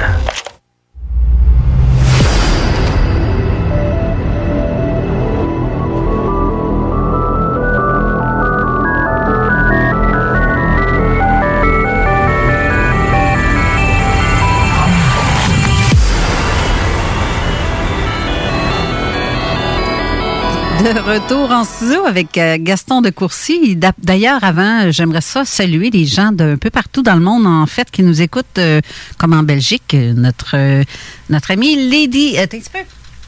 Ouais, Lady Dams. Lady Dams euh, qui a commenté, puis elle dit aussi. euh, euh, oui, on, on- t'as Sylvie aussi qui est. je- elle n'a pas commenté, mais je sais qu'elle nous écoute en ce moment, elle, de, de la France aussi. Dans, dans le coin de Bordeaux. Bordeaux. Sylvie Boucher de Vitré. OK, Mhm. oui, c'est ça. Je sais qu'il y a plein de gens de, de, de, de la France et d'un peu partout euh, au Canada, en fait. On est écoutés de partout dans le monde. c'est ça qui est merveilleux. Ah, là. je, je suis content, j'ai rendu une sommité mondiale. Ah, c'est clairement, En clairement. participant à ton émission, bien entendu. non, mais pas juste ça. T'as des livres qui ont Non, été... mais le, euh, mais, le, mais le livre, on essaie de le passer en France, mais là, avec tout ce qui s'est passé, c'est. euh, Ben, c'est difficile. Hein? mais c'est pas fini. C'est ça. C'est Le difficile. combat continue. Combat. Hmm. En tout cas. Mais, mais elle a parlé, bien entendu. Ouais, c'est ça. Parce que je, choi- je choisis mes combats. Ouais, ben en tout cas, il y en a des combats que j'aime autant éviter, comme euh, celui qu'on vit présentement avec euh, le COVID. Ah ouais. C'est ça. En le cas, COVID. Ça, ça, on en parle à une autre émission, si tu veux. C'est cela. Oui. Euh, Attends un petit peu, euh, je sais pas ouvrir ton micro, t'étais pas Ah, là. c'est- On peut pas. Non, mais il y a des choses qu'on peut parler. Il y a des Ah, choses ben oui. parler. Oui, oui, oui. Ben, il y a, il y a- il y a- il y a des informations Faut toujours qui sont tu a- officielles que- qu'on peut parler. Oui, mais tu peux y aller par parcimonie, tu sais, puis à un moment donné, tu peux y arriver aussi avec des petites euh, euh, des petites remarques qui sont pas incendiaires, tu sais, bon, puis qui font en sorte que tu peux donner certaines opinions, mais il faut que tu y ailles euh, de manière douce, doucereuse. Ben, c'est à, à l'heure actuelle, avant même de donner une opinion, il y a tellement de documentation officielle de personnes compétentes qui remettent en cause les, les choix et la façon que c'est euh, managé comme situation. Donc, tu sais, ça, ces informations-là, on peut, on peut les très facilement les trouver sur Internet. Et si le moindrement, les gens savent faire des recherches, donc vérifier la validité ou la crédibilité du document qu'ils sont en train de lire, il faut, faut juste regarder dans les bas des pages pour aller voir qui sont les auteurs, vérifier si les auteurs existent, euh, s'ils sont bien rattachés à une université ou à un chaire de recherche. Donc, ça, c'est des trucs que les gens ont, sont très lâches de faire. Mais moi, je vais dire une chose, euh, cher Steve. Euh, pour le COVID actuellement, La seule chose que je peux trouver positive, en- ça me donne le temps d'écrire mon livre sur le suicide, sur le sans avis. Et ça me donne le temps- de respirer parce que bon, moi, ma, ma famille est élevée et je suis seul. C'est sûr que je joue au hockey cinq fois par semaine comme gardien de but jusqu'au 12 mars. Là, j'ai peut-être pris euh, plusieurs kilos, mais là, ça, c'est mon problème. C'est pas grave. Euh, Ça arrête mieux l'époque. Ouais, mais faut que tu ailles- faut que tu ailles le dé- de te déplacer quand même. C'est les peu, réserves là. pour les prochaines saisons. Ah non, on arrête, je suis pas un ours polaire, là, va faire, un ours Kodiak, là, je- il va faire que. je blague, là. Oh, vous pouvez blaguer, je, je suis, euh, je suis pas susceptible là-dessus du tout, là. Mais euh, mis à part euh, ça, c'est parce que je, je commençais à saluer les gens qui nous écoutent en ce moment. Euh, donc, on est écoutés un peu partout. Je, veux, je veux vous remercier d'être là semaine après semaine, vous tous qui écoutez Zone Parallèle de façon régulière. Et ça, ça, c'est, ça, ça me touche, ça nous touche de savoir qu'autant d'auditeurs puissent aimer parler de tout ce qui est inexpliqué, de tout ce qui peut être paranormal ou même qui parle d'OVNI, puis qui ça a l'air qu'on en apprend. J'ai reçu une belle lettre, euh, justement, par courriel. Une lettre. Parce que Quand je dis lettre, moi, des fois, on voit un thème au bout de ça, là, mais non. non. Ben Je- ça c'est ça c'est pour notre génération à nous autres là. Tu sais, c'est aujourd'hui tu je prendrais ma fille qui est pas trop loin puis j'ai demandé Ah, non, euh, c'est à ça. quoi ça sert un timbre? Ouais, c'est ça. C'est quoi un fax? Non, c'est ça. c'est comme prendre un téléphone en cadran puis tiens, appelle appelle-moi. Comment ça marche? Trop compliqué. Ah, non, c'est ça. Ben, moi, je suis de la vieille école. Fait que, mais bref, tout ça pour dire merci à vous tous d'être là chaque semaine. Effectivement, ça fait chaud au cœur puis c'est on, on appelle ça une, une très grande famille. finalement. Oui. Puis quand on voit Ça ça, Excusez-moi, ça fait combien de temps que ça marche, l'émission? euh? ça va faire trois ans au mois d'avril. fait- félicitations. C'est ouais, puis je suis fière. Franchement, je suis fière. Parce que tantôt on parlait de, de- au début, en début d'émission, on parlait des rêves qu'on pouvait faire. Euh, je voulais te poser des questions là-dessus, justement, euh, à propos des rêves euh, qui peut sembler paranormal ou. Mhm. Bon, en tout cas. Paranormal. Ben, tu, veux, c'est- tu c'est- veux dire euh, interdimensionnel? Ouais, genre. Ben, para, c'est autre que normal, là. qui, qui- qui sort du- de, de l'ordinaire carrément. Là. Euh, mais euh, t'en, t'en as fait des rêves, toi, après ton accident? C'est-à-dire que j'ai été euh, cinq ans sans pouvoir rêver à cause que mes facultés étaient scrappées, entre guillemets, parce que j'ai eu huit hémorragies cérébrales qui ont attaqué plusieurs endroits dans le cerveau, puis là, je rêvais pas. Je, je, je comprends pas pourquoi tu me parles aujourd'hui. Sérieusement, là? Ben, Comment est-ce que tu fais pour être là, parler, conduire un véhicule comme dans le temps? Il y a plusieurs docteurs qui qui, C'est- qui aiment pas dire le mot miraculé, mais ils sont, sont dans- d'en arriver à cette conclusion-là. Ils me disaient, entre autres, un neuropsy, euh, que le Colisée de Québec contenait 15 000 personnes. Et les 15 000 personnes ont l'accident que j'ai eu, avec j'ai montré les photos de l'auto toute euh, démolie. Ben, Volvo for Life, elle, Volvo a fait le travail. Et il me disait qu'il y a deux personnes sur euh, ces 15 000-là s'en sortent. Une qui reste paraplégique, puis toute démolie, puis l'autre qui est comme moi. Qui perd dit, ouais. puis il dit là, il dit, plutôt que pas dire un mot, dis, dis donc ce que tu as vu. Puis c'est lui qui m'a poussé à, à rencontrer France Gauthier, puis que j'ai commencé à, à parler. C'est certain que c'est un sujet qui est comme tabou, parce que tu passes pour un crackpot, puis un fou, puis euh, alors que je dis, ben non, moi, moi je je suis un gars techniquement normal, je pense, là, si on peut parler ça de normal. Mais par contre, j'étais ouvert. Faudrait définir à la base Ouais, c'est quoi la une normalité? effectivement. Mais là, là on- vous comprenez qu'on ne prendra pas deux heures pour parler de ça, on n'a pas le temps. Mais qu'est-ce que je veux dire par là? J'étais pas un gars ésotérique, là, tu sais, qui- Euh, qui ouais. Non. T'é- T'étais plutôt terre à terre. Ben que ouais, Tu vivais, point final. J'avais pas le temps de m'occuper de ça, puis bon, tadada, mais là, j'ai eu quelque chose en pleine face. Euh, si tu veux, je peux compter l'EMI, parce que c'est réellement... euh, Ben oui. justement, t'as as fait euh, quand tu as eu ton accident. Oui. Est-ce que tu te souviens comment c'est arrivé l'accident? Non, moi, je me, je me souviens juste. Ben, je peux compter un peu euh, l'alentour. Donc, j'étais à Bécomo et je devais coucher deux jours là. Puis à 7h moins 20 le soir, parce que je sais les. C'est ça qui est le fun. J'ai pu re- re- refaire l'histoire avec les rapports de police, les, les, enquêtes que j'ai pu faire, puis entre autres avec euh, euh, les médecins qui sont, venus chercher en avion ambulance, bon, euh, quelques temps après, j'ai pu refaire l'histoire. Donc à 7h moins 20, je devais rester à Bécomo, puis à un moment donné, je me suis dit, non, moi c'est fini. C'était à l'époque qu'on avait d'autres parler au cellulaire. Je dis, je retourne à la maison. Puis comme j'ai dit, j'ai eu mes enfants tard. Donc à ce moment-là, mes enfants avaient 12 ans, 10 ans, 9 ans, euh, 12 décembre, euh, bon, la Saint-Gaston qui s'en venait, dans le fond. Et euh, j'ai dit, je, je- je reviens. Fait que j'ai pris mon téléphone cellulaire, puis j'appelle euh, euh, mon épouse pour dire, je reviens. Puis elle était contre. Elle dit, non, non, non, tu restes là. C'est pas, c'est dangereux, tu feras pas ça, blablabla. C'est là, que là que tu dis. et- et finalement, l'affaire qui s'est passée, c'est que lorsqu'on a raccroché le, le téléphone cellulaire, était à 7h moins 1. Ça, on a eu les relevés. Mais à 7h01, j'ai pris... euh, Qu'est-ce qui s'est passé? J'avais le... j'avais enlevé mon toit ouvrant, euh, je parle le, feutre, donc j'avais la pleine lune qui rentrait dans, l'habitacle. J'étais en paix, en osmose, j'étais bien. J'avais Led Zeppelin, All Lotta Love, pleine tête. J'étais heureux. Puis je me souviens plus ce qui s'est arrivé. Des docteurs ont dit j'ai reçu probablement mon portable, mon ordinateur qui pesait 25 livres ou euh, 12 kilos par la tête. J'ai frappé de la glace noire, puis là, j'ai tout perdu euh, contact. Et euh, d'après le rapport de police, j'ai fait euh, 8 tonneaux, j'ai fait euh, 100 mètres avec l'auto euh, tout croche. Et euh, du côté, parce que j'ai pu refaire, comme je dis tantôt, l'histoire, du côté gauche, c'est le fleuve. Les pompiers de, de Bécomo m'ont conté l'histoire deux ans après. Je suis tombé dans le fleuve, là, oublie ça, c'était fini. Mais je suis tombé à droite, puis j'étais rendu dans le village de Ragno, où est-ce qu'il y a une maison à tous les quarts de mille. Euh, puis là, je suis tombé dans une entrée, puis je suis tombé sur une auto. Mon auto a tombé sur une auto. ça a fait... euh, et euh, là, la chose qui s'est passée, ça a pris euh, euh, une heure avant que j'aille les secours de Bécomo. Donc, j'avais, j'étais en habit, j'avais enlevé euh, mon habit, j'étais juste en chemise blanche. Je la virais à l'envers. Euh, puis faisait une heure que j'avais pas. Puis là, quand je me suis réveillé, moi, je, c'est là, repris conscience, j'ai dit, wow, qu'est-ce qui se passe?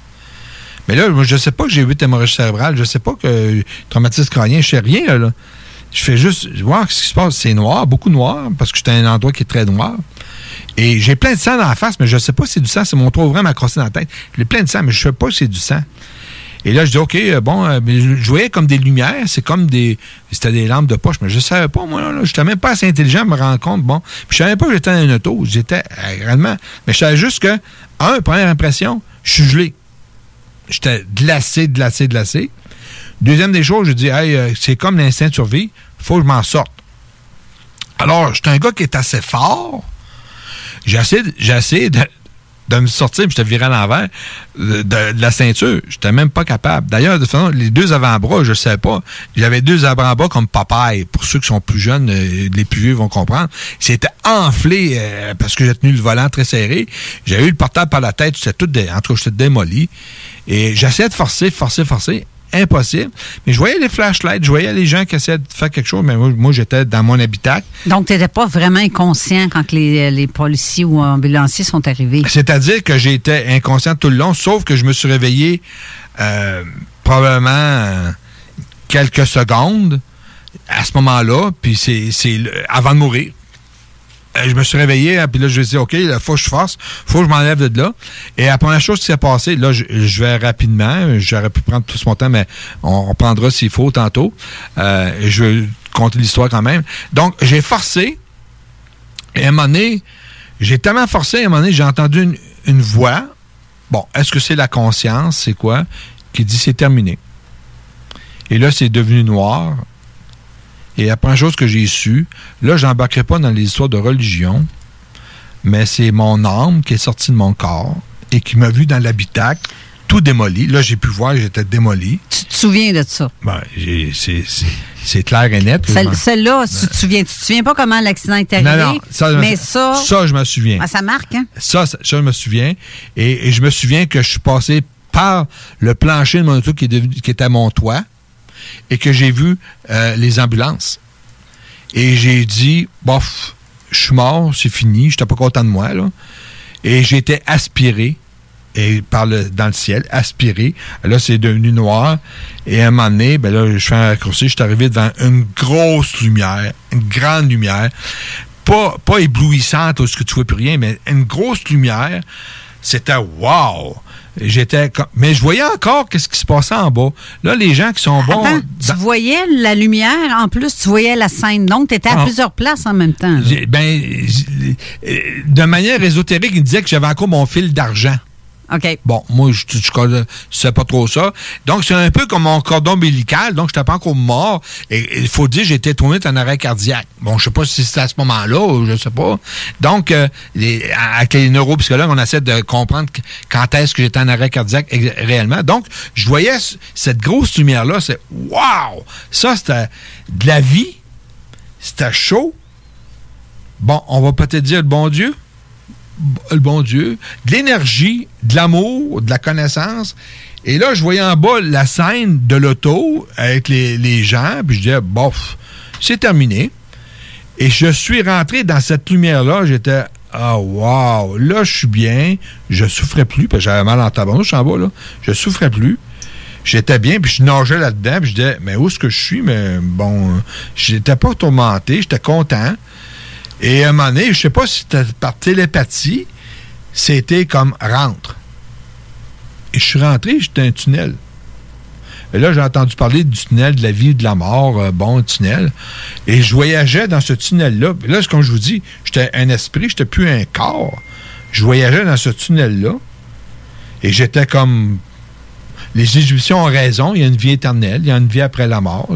C'était les premières réflexions que je me suis faites. Et euh, je, vais revenir dans deux, trois secondes là-dessus, qu'il y a des choses que j'aurais dû penser, que j'ai jamais pensé. Et à un moment donné, j'arrivais vers le bout du tunnel, où là, je voyais une lumière, et il y a un type qui me barrait la porte. C'était mon père, décédé neuf mois auparavant, euh, qui, est mort à 75 ans, mais il y a un gars de 60 ans, qui était très affirmatif, et j'ai voulu le toucher. Bon, on était des esprits touchés, mais je sais pas si on marchait par télépathie. Je pourrais expliquer ça. Euh, une des choses que j'ai fait dans les recherches, je les ai mis après, c'est bien souvent on est prêt à décrire euh, ces concepts-là parce qu'on n'est pas dans la même réalité, la même dimension. En tout cas, bon, le vocabulaire me manque, mais je peux dire que mon père, avec ses yeux, m'empêchait de rentrer et je voulais pas que j'y touche. Mais ton père, parce que la reconstitution qu'on voit sur euh, le, DVD que tu as envoyé, on montre ton père assis sur une galerie devant une maison blanche que tu ne connais pas. Euh, oui, euh, l'affaire qui s'est passée, c'est que moi, j'ai entrevu L'autre côté, qu'est-ce qu'il pouvait avoir? Peut-être que c'était dans mon sixième sens, mais je sais plus, je peux parler de ça. Là. Euh, je voyais comme une grosse maison blanche où c'était fun, c'était amusant, puis je disais, si j'entendais rire, je disais, oh ben, garde, euh, ça va être la fun, je vais être content. Mais sauf que j'ai pas pu rentrer là, et, il m'a bouché. Donc, j'ai vu, mais j'ai pas pu rentrer. Et à un moment donné, ben, c'est même que autres aussi qui l'ont représenté, les gens de Canal D, l'émission. Et euh, là, à un moment donné, mon père, comme je vous dis, télépathie. Euh, il me disait, Gaston, euh, c'est trop tôt. Euh, ton heure n'est pas arrivée, tu redescends en bas. Puis moi, j'ai dit, pas, je peux pas redescendre en bas, je suis tout démoli. Je suis toute défaite, je suis toute déboîté. Et ensemble, on voyait encore la scène de l'accident, d'où ce qu'on était.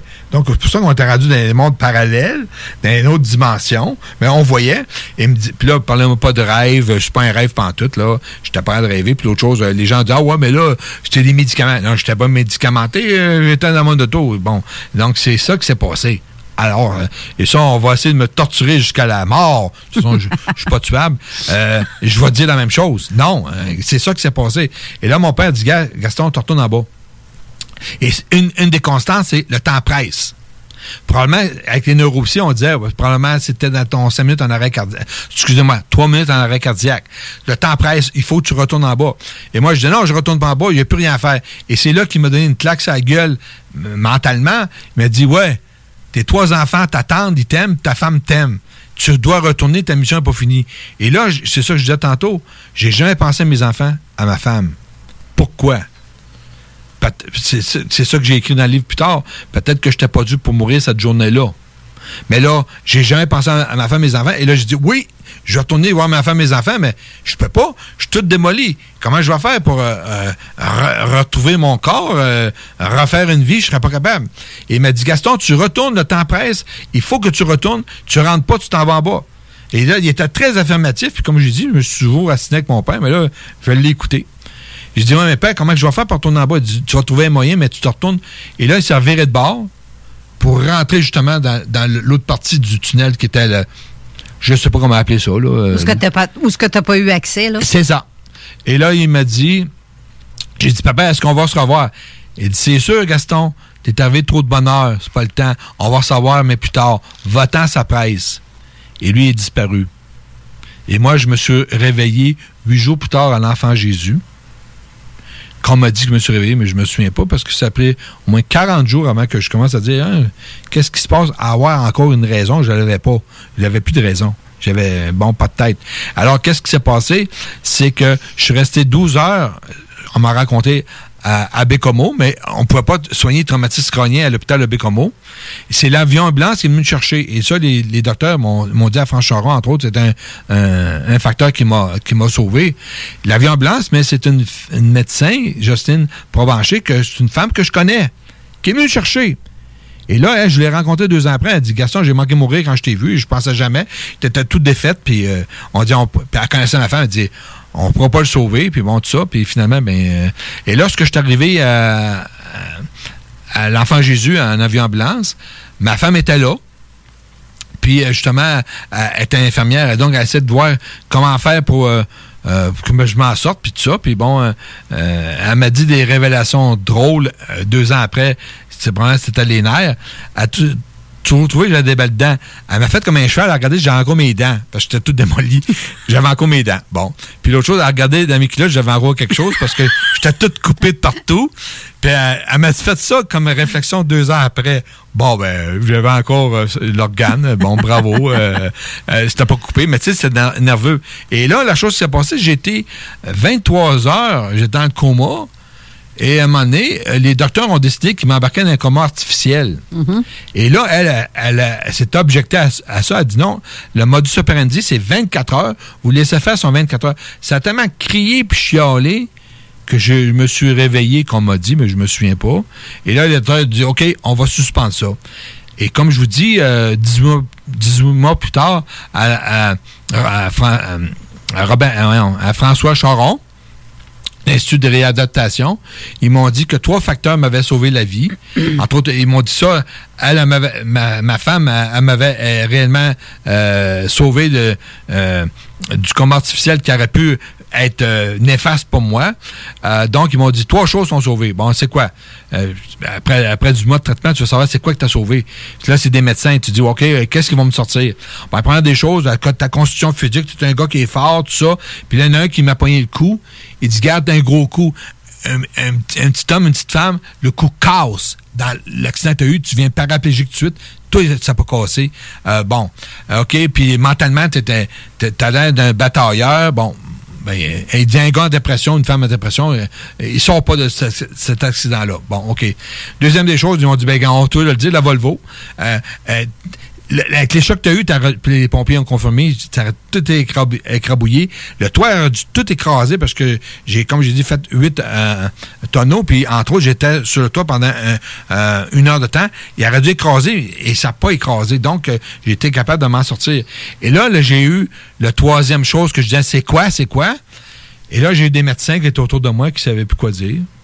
Ouais, ben là, ils m'ont sorti encore le graphique du cerveau avec toutes les hémorragies que j'ai eues. Ils m'expliquaient dit, ouais, je connais tout ça. J'ai expliqué ça. Qu'est-ce qui m'a sauvé?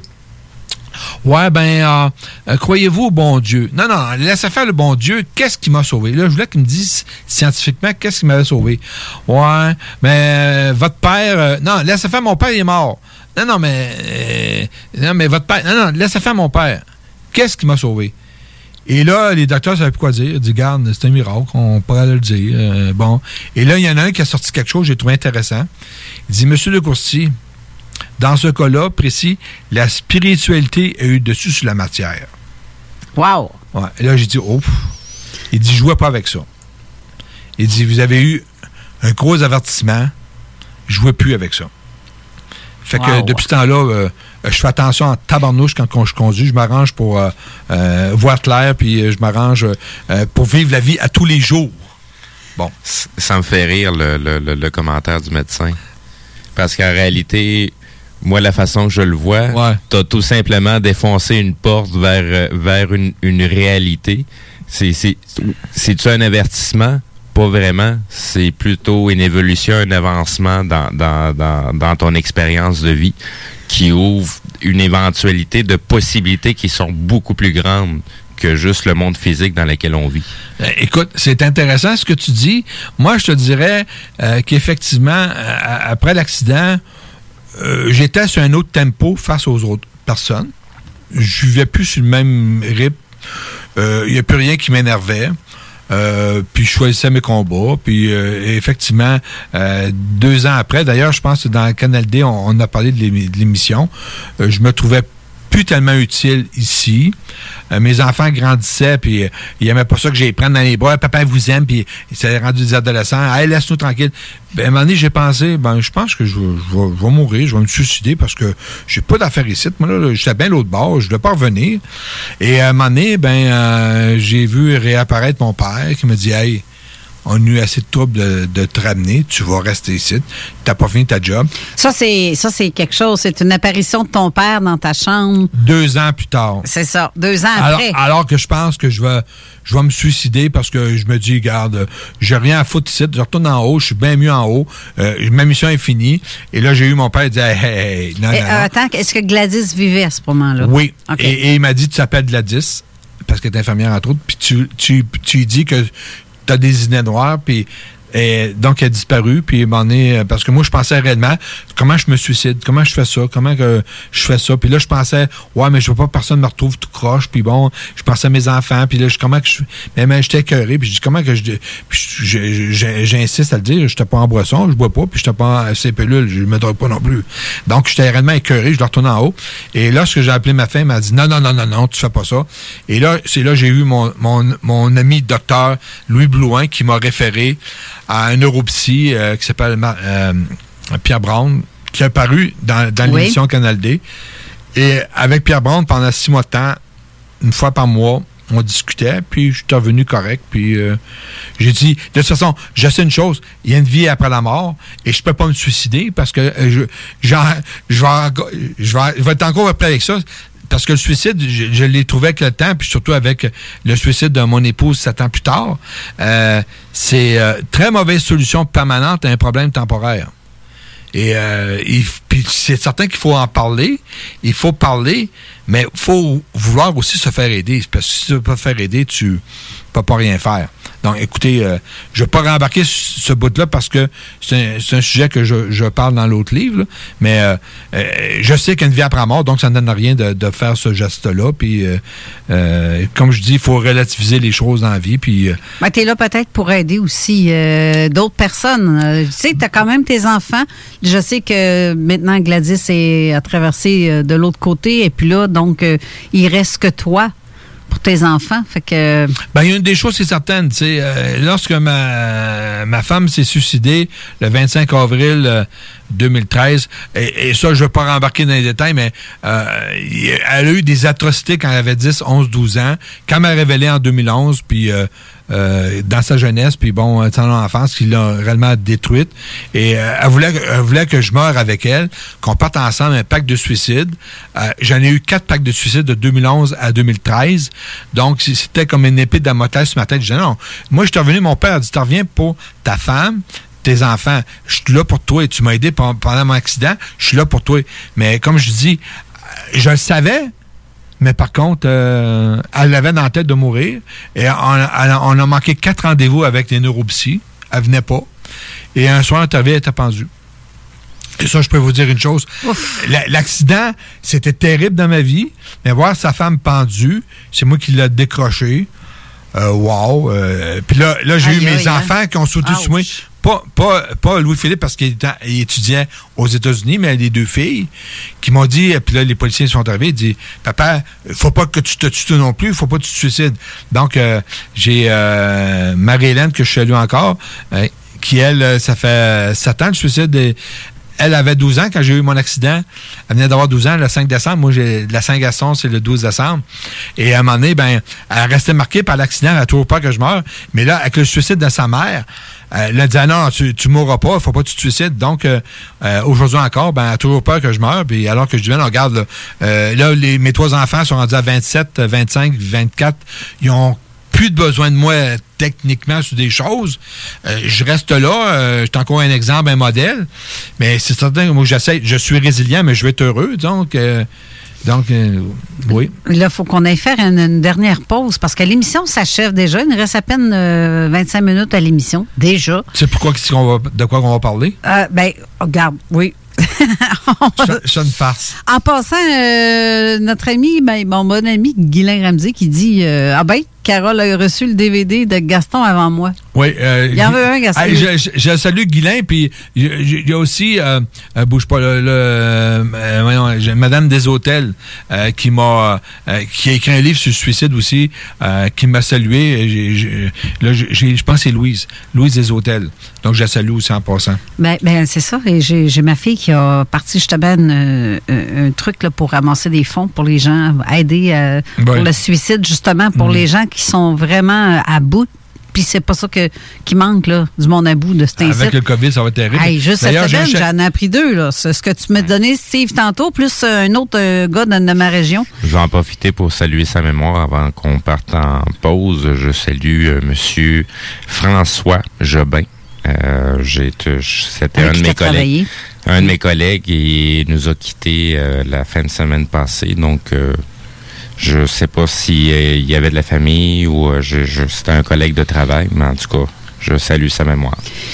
Et Seigneur, hein? Puis il y en a beaucoup, énormément, depuis, euh, depuis l'année passée. Il y a tellement de choses qui fait que... J'ai un chapitre dans le livre euh, qui traite Je- du COVID. ouais. là.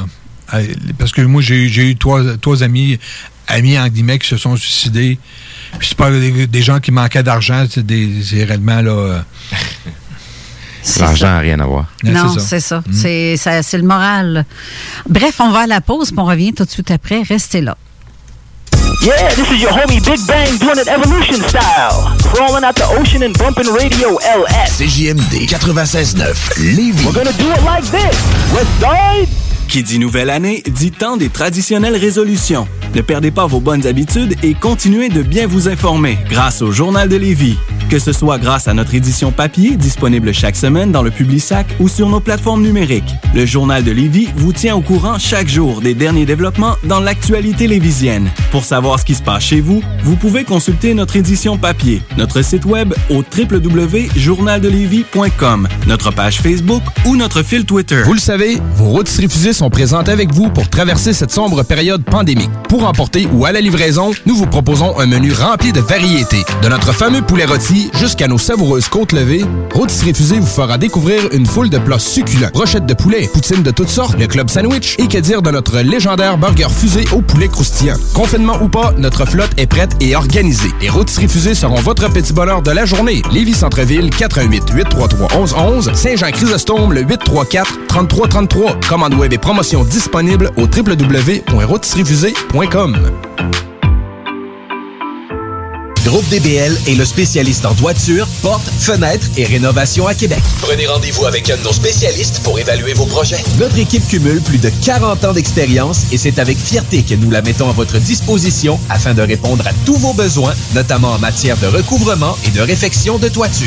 Groupe DBL, complice de vos meilleurs projets à Québec. Situé au 791 boulevard Pierre-Bertrand. Estimation gratuite. 88 681 25 22. GroupeDBL.com. Saviez-vous qu'en regroupant vos assurances auto, habitation ou véhicules de loisirs, vous pouvez économiser en moyenne 425 Appelez dès aujourd'hui Assurance Rabi et Bernard, agence en assurance de dommages affiliée à la capitale Assurance Générale. 88 839 4242 839 4242. Depuis quelques mois, je trouve ça difficile.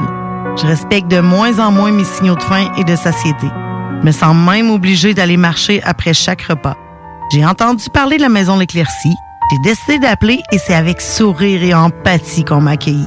J'ai pu me confier sans tabou et ensemble, on a trouvé des stratégies pour que je me sente mieux. C'est possible que toi aussi tu traverses des moments difficiles. Peux les contacter au 418 650 1076. Tu peux même clavarder avec quelqu'un directement sur leur site web au www.maisonéclaircie.qc.ca. Pour tous vos achats de livres, DVD, VHS, vinyle, revues, casse-tête ou même jeux de société, ça se passe chez Écolivre. Des trésors culturels à une fraction du prix. Le divertissement n'aura jamais autant permis de soutenir ta communauté. Juste un endroit, Écolivre. Visite-nous dans deux succursales, 38 rue Charles-Acadieux, Lévis ou 950 rue de la Concorde, quartier Saint-Romuald, à la tête des ponts. CJMD 96.9 FM. Talk, rock, hip-hop. Avertissement. Cette émission a pour but de porter l'auditoire à réflexion. C'est pourquoi la direction de la station souhaite vous rappeler que chaque affirmation mérite réflexion. Il ne faut rien prendre comme vérité simplement parce que c'est dit, car tout ceci demeure des théories ou la perception de chacun. Nous vous recommandons de garder un esprit critique et sceptique sur ce que vous entendez ici comme ailleurs. Bonne écoute, bonne réflexion. Bienvenue dans la zone.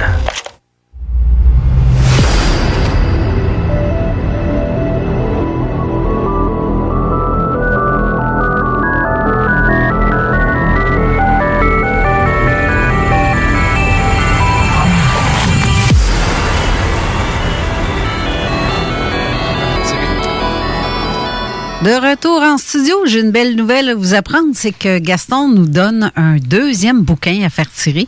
Euh, Steve, tantôt, il a mis la photo, ça serait en commentaire sous le livre euh, J'ai flirté avec la mort à la rencontre de l'après-vie. Et ensuite un beau livre vraiment là qui vient ça vient nous chercher. Ceux qui ont des euh, qui ont vécu des trucs euh, soit de mort imminente ou de perte d'un être cher qui a vécu ça il y, a il y en a, il y a de tout là-dedans. Il y a l'histoire de comment est-ce que Gladys a été euh, quand que la police est venue avertir euh, pour annoncer le décès, le, pas le décès, l'accident. Il y a eu euh, tout le retour Centre François Charon. Tu, racontes pas mal un peu de tout. Tu mets des liens aussi de, des scientifiques qui ont vécu ou qui connaissent le phénomène de l'EMI. Et ça, je trouve ça merveilleux tous les liens que tu as mis là-dedans. Ça, là-dessus, pourquoi j'ai fait ça, c'est que j'étais euh, un gars qui était techniquement pas ésotérique, on va dire, donc euh, très Ouais. conventionnel. Alors, j'ai raconté mon histoire, comment je l'ai vu, comme je l'ai senti, comme je l'ai perçu. Mais après, j'ai regardé qu'est-ce qui se passait dans le domaine des expériences de mort imminente. Et là, j'ai vu les différents cher- chercheurs. J'ai vu... Et là, j'ai commencé à lire et j'ai fait des rapprochements avec mon histoire. Donc, j'ai vu qu'il y a des choses... Il y avait, comme un, pattern euh, qui se déroule qui, ressemblait beaucoup au mien. Et j'ai vu les différents chercheurs. Et bon, euh, euh, j'ai essayé de mettre un peu de crédibilité là-dedans pour dire, écoutez, c'est pas un voyage d'un hippie tout nu qui se prenne autour du feu puis qui crie. Puis non, non, c'est pas ça, là. C'est pas ça l'histoire. Et puis en passant, euh, c'est certain, j'ai la coupe COVID, c'est-à-dire ça fait 16 mois. 16, 16 mois depuis, Les le, cheveux longs. depuis le mois de février, me suis pas fait c'est février de euh, 2020. j'ai Pas fait couper les cheveux. Donc, je les, les gens disent, Ah, t'as une coupe longueuil. Non, non. J'ai une coupe Christophe Colomb. aussi, J'ai les cheveux encore plus longs. Frontenac, j'ai les cheveux plus longs. Euh, à un moment donné, j'irai, mais là, ça te dérange pas. De toute façon, regarde, là, je fais juste écrire. Ça te tient au chaud? Oui, Hey, mais tient- J'en ai encore, j'en ai encore, c'est ça, c'est- plaisant, j'en ai encore. Bon. de, de toute ton expérience, Oui. avec euh, ce que tu as vécu, ce que. Tu dis qu'on était bien en haut, tu as pensé au suicide malgré tout. Euh, Là, il y a quelque chose qui te retient. tu essaies de refaire ta vie d'ailleurs aujourd'hui, qui est pas facile parce que c'est jamais facile avec euh, les enfants, la, la famille, les gens quand on perd un être cher, mettons comme moi, je, je tu sais, il y en a beaucoup qui m'ont critiqué. Voyons donc. Il y en a qui m'ont dit, ben refais ta vie, t'es toute jeune. Tu sais, j'avais 40 ans moi, quand ça m'est arrivé. Puis le monde disait, tu peux pas rester veuve toute ta vie, refais ta vie, etc. D'autres ont été le contraire. Là. C'est, voyons, tu peux pas refaire ta vie. euh, tu n'aimais que, que Georges, et, euh, etc., etc. Ça avait pas de sens. Là. Tu sais, c'était partagé. Euh, les, les critiques étaient partagées. C'était vu négativement si je refaisais ma vie, dont d'autres, c'était le contraire. Fait que, mais toi, t'as pas trop de difficultés. Du moins, euh, je- Ben, la, la- la difficulté que j'ai eue, je, je l'écris dans, dans le livre sur le deuil.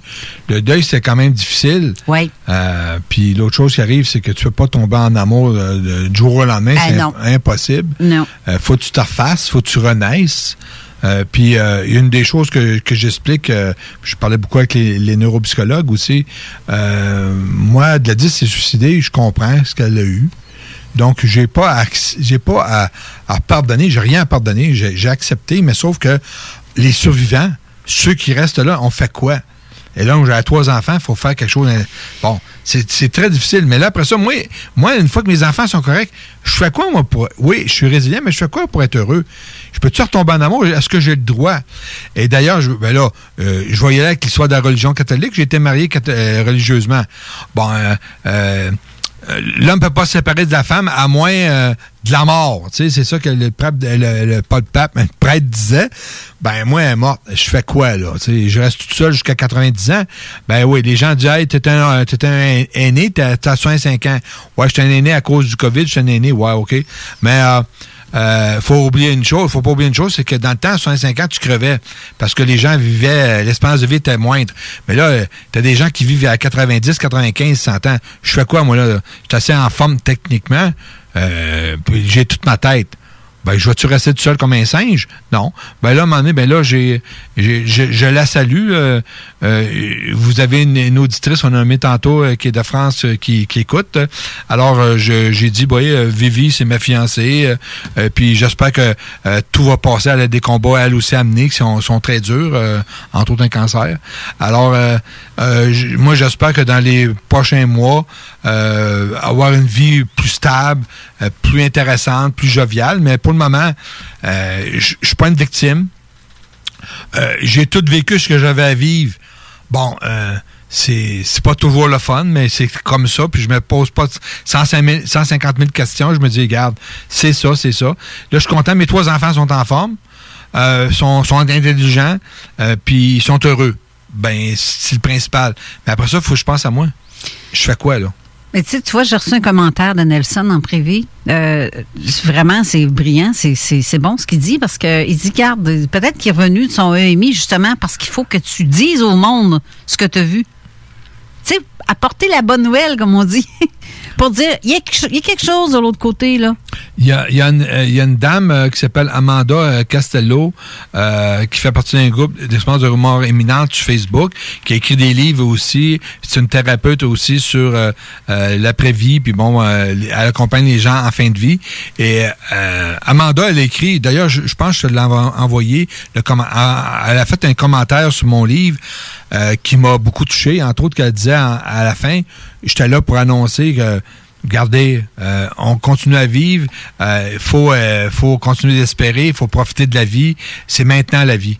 Donc, euh, j'annonce un peu. J'essaie de, dire aux gens de ne pas se décourager pour des broutilles. Je veux pas dire que les gens se dé- découragent pour des broutilles, mais des fois, on, on amplifie des choses qui sont pas si graves que ça. Euh, moi, je, sais, au travail, on avait toujours des urgences, des urgences, des urgences. Un des problèmes que j'ai eu quand je suis venu travailler, des urgences, avait plus d'urgence. Non, il n'y avait, pas de gars, il y pas de cas de vie ou de mort. Je ouais, on- pas une urgence, on va arrêter de s'énerver puis de pogner les. Gérons notre stress, s'il vous plaît, gérons le changement.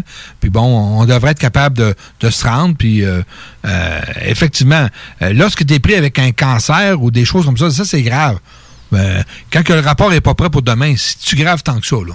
Dit, bon, tu j'essaie de relativiser les choses à l'époque.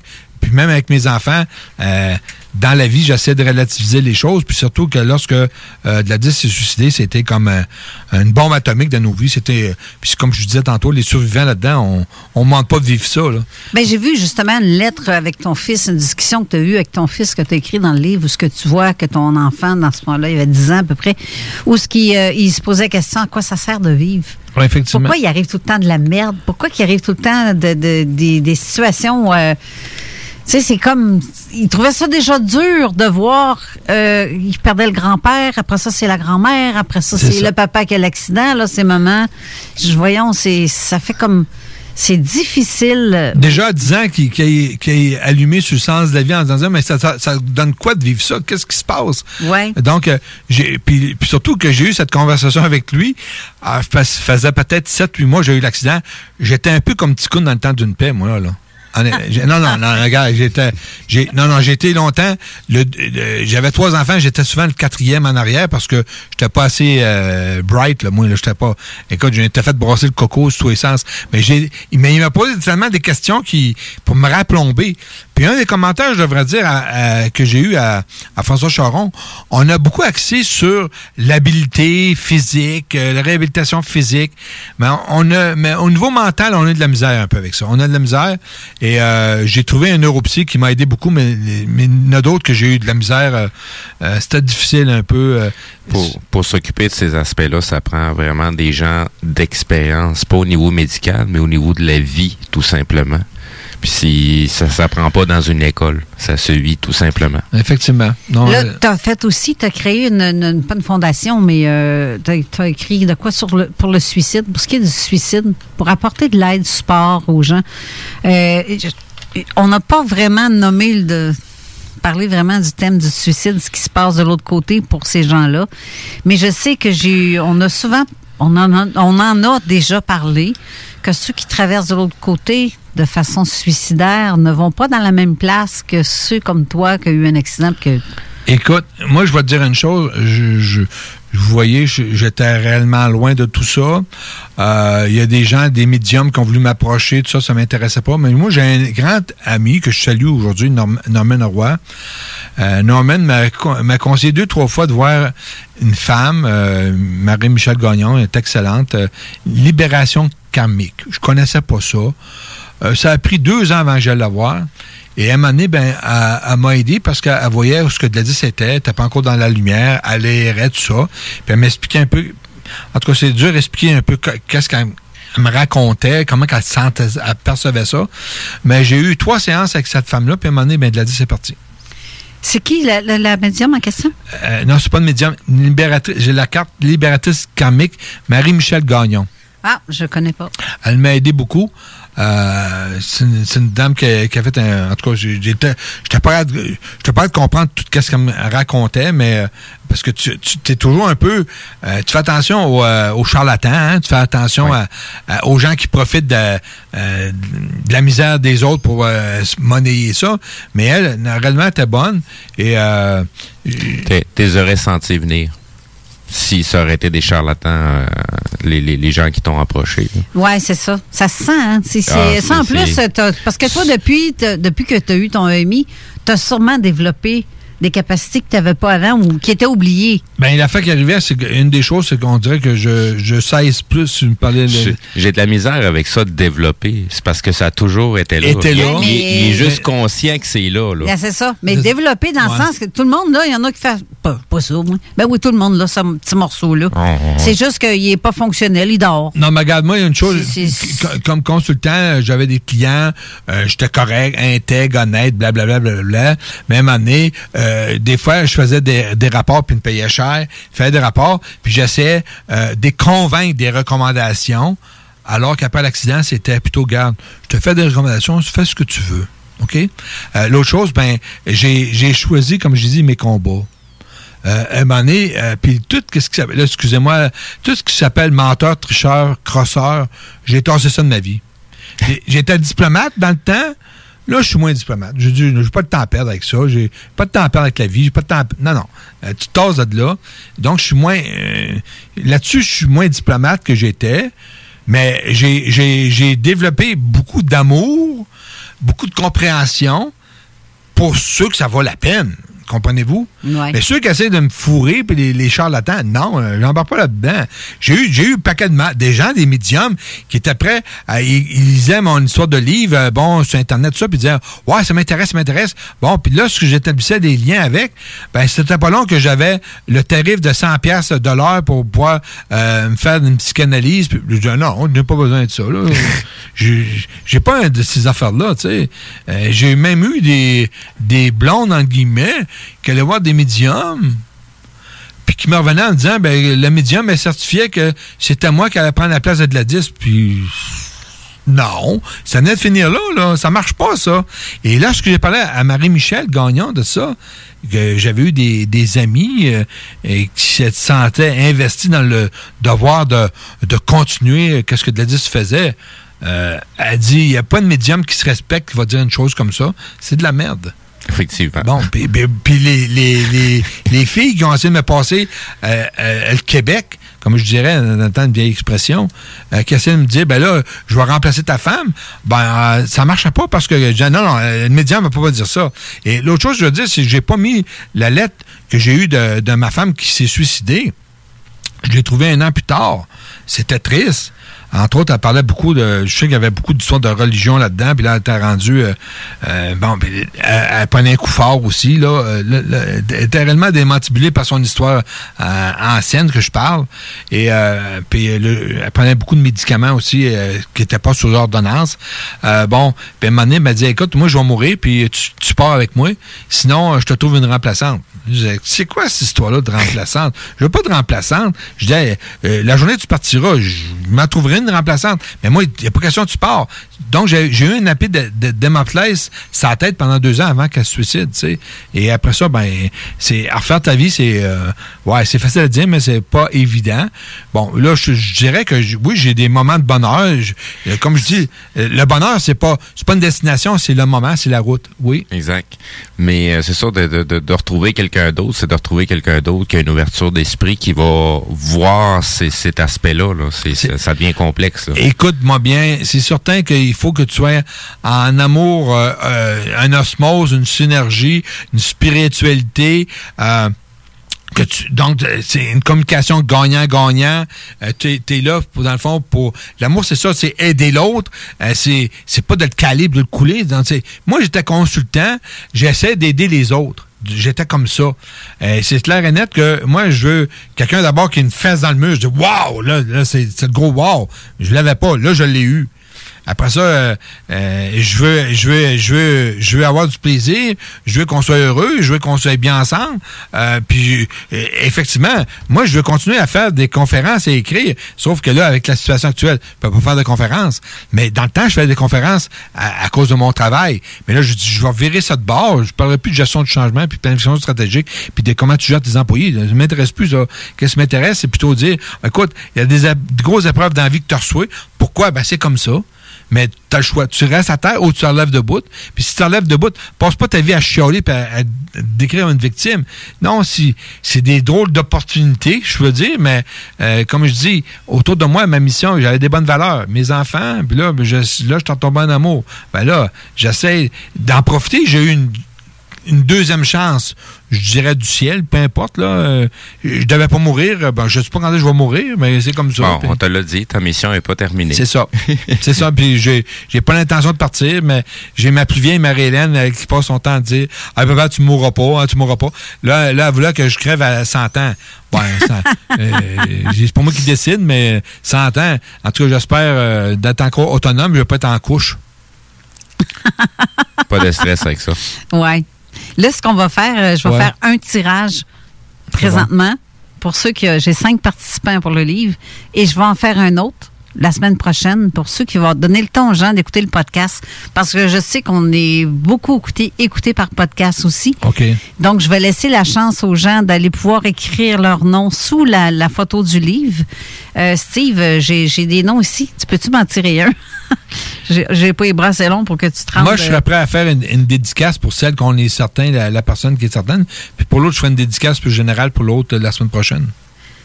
Là, j'ai Jocelyne Côté qui gagne le premier livre. Donc, Jocelyne, je ne sais pas si c'est dans quelle région.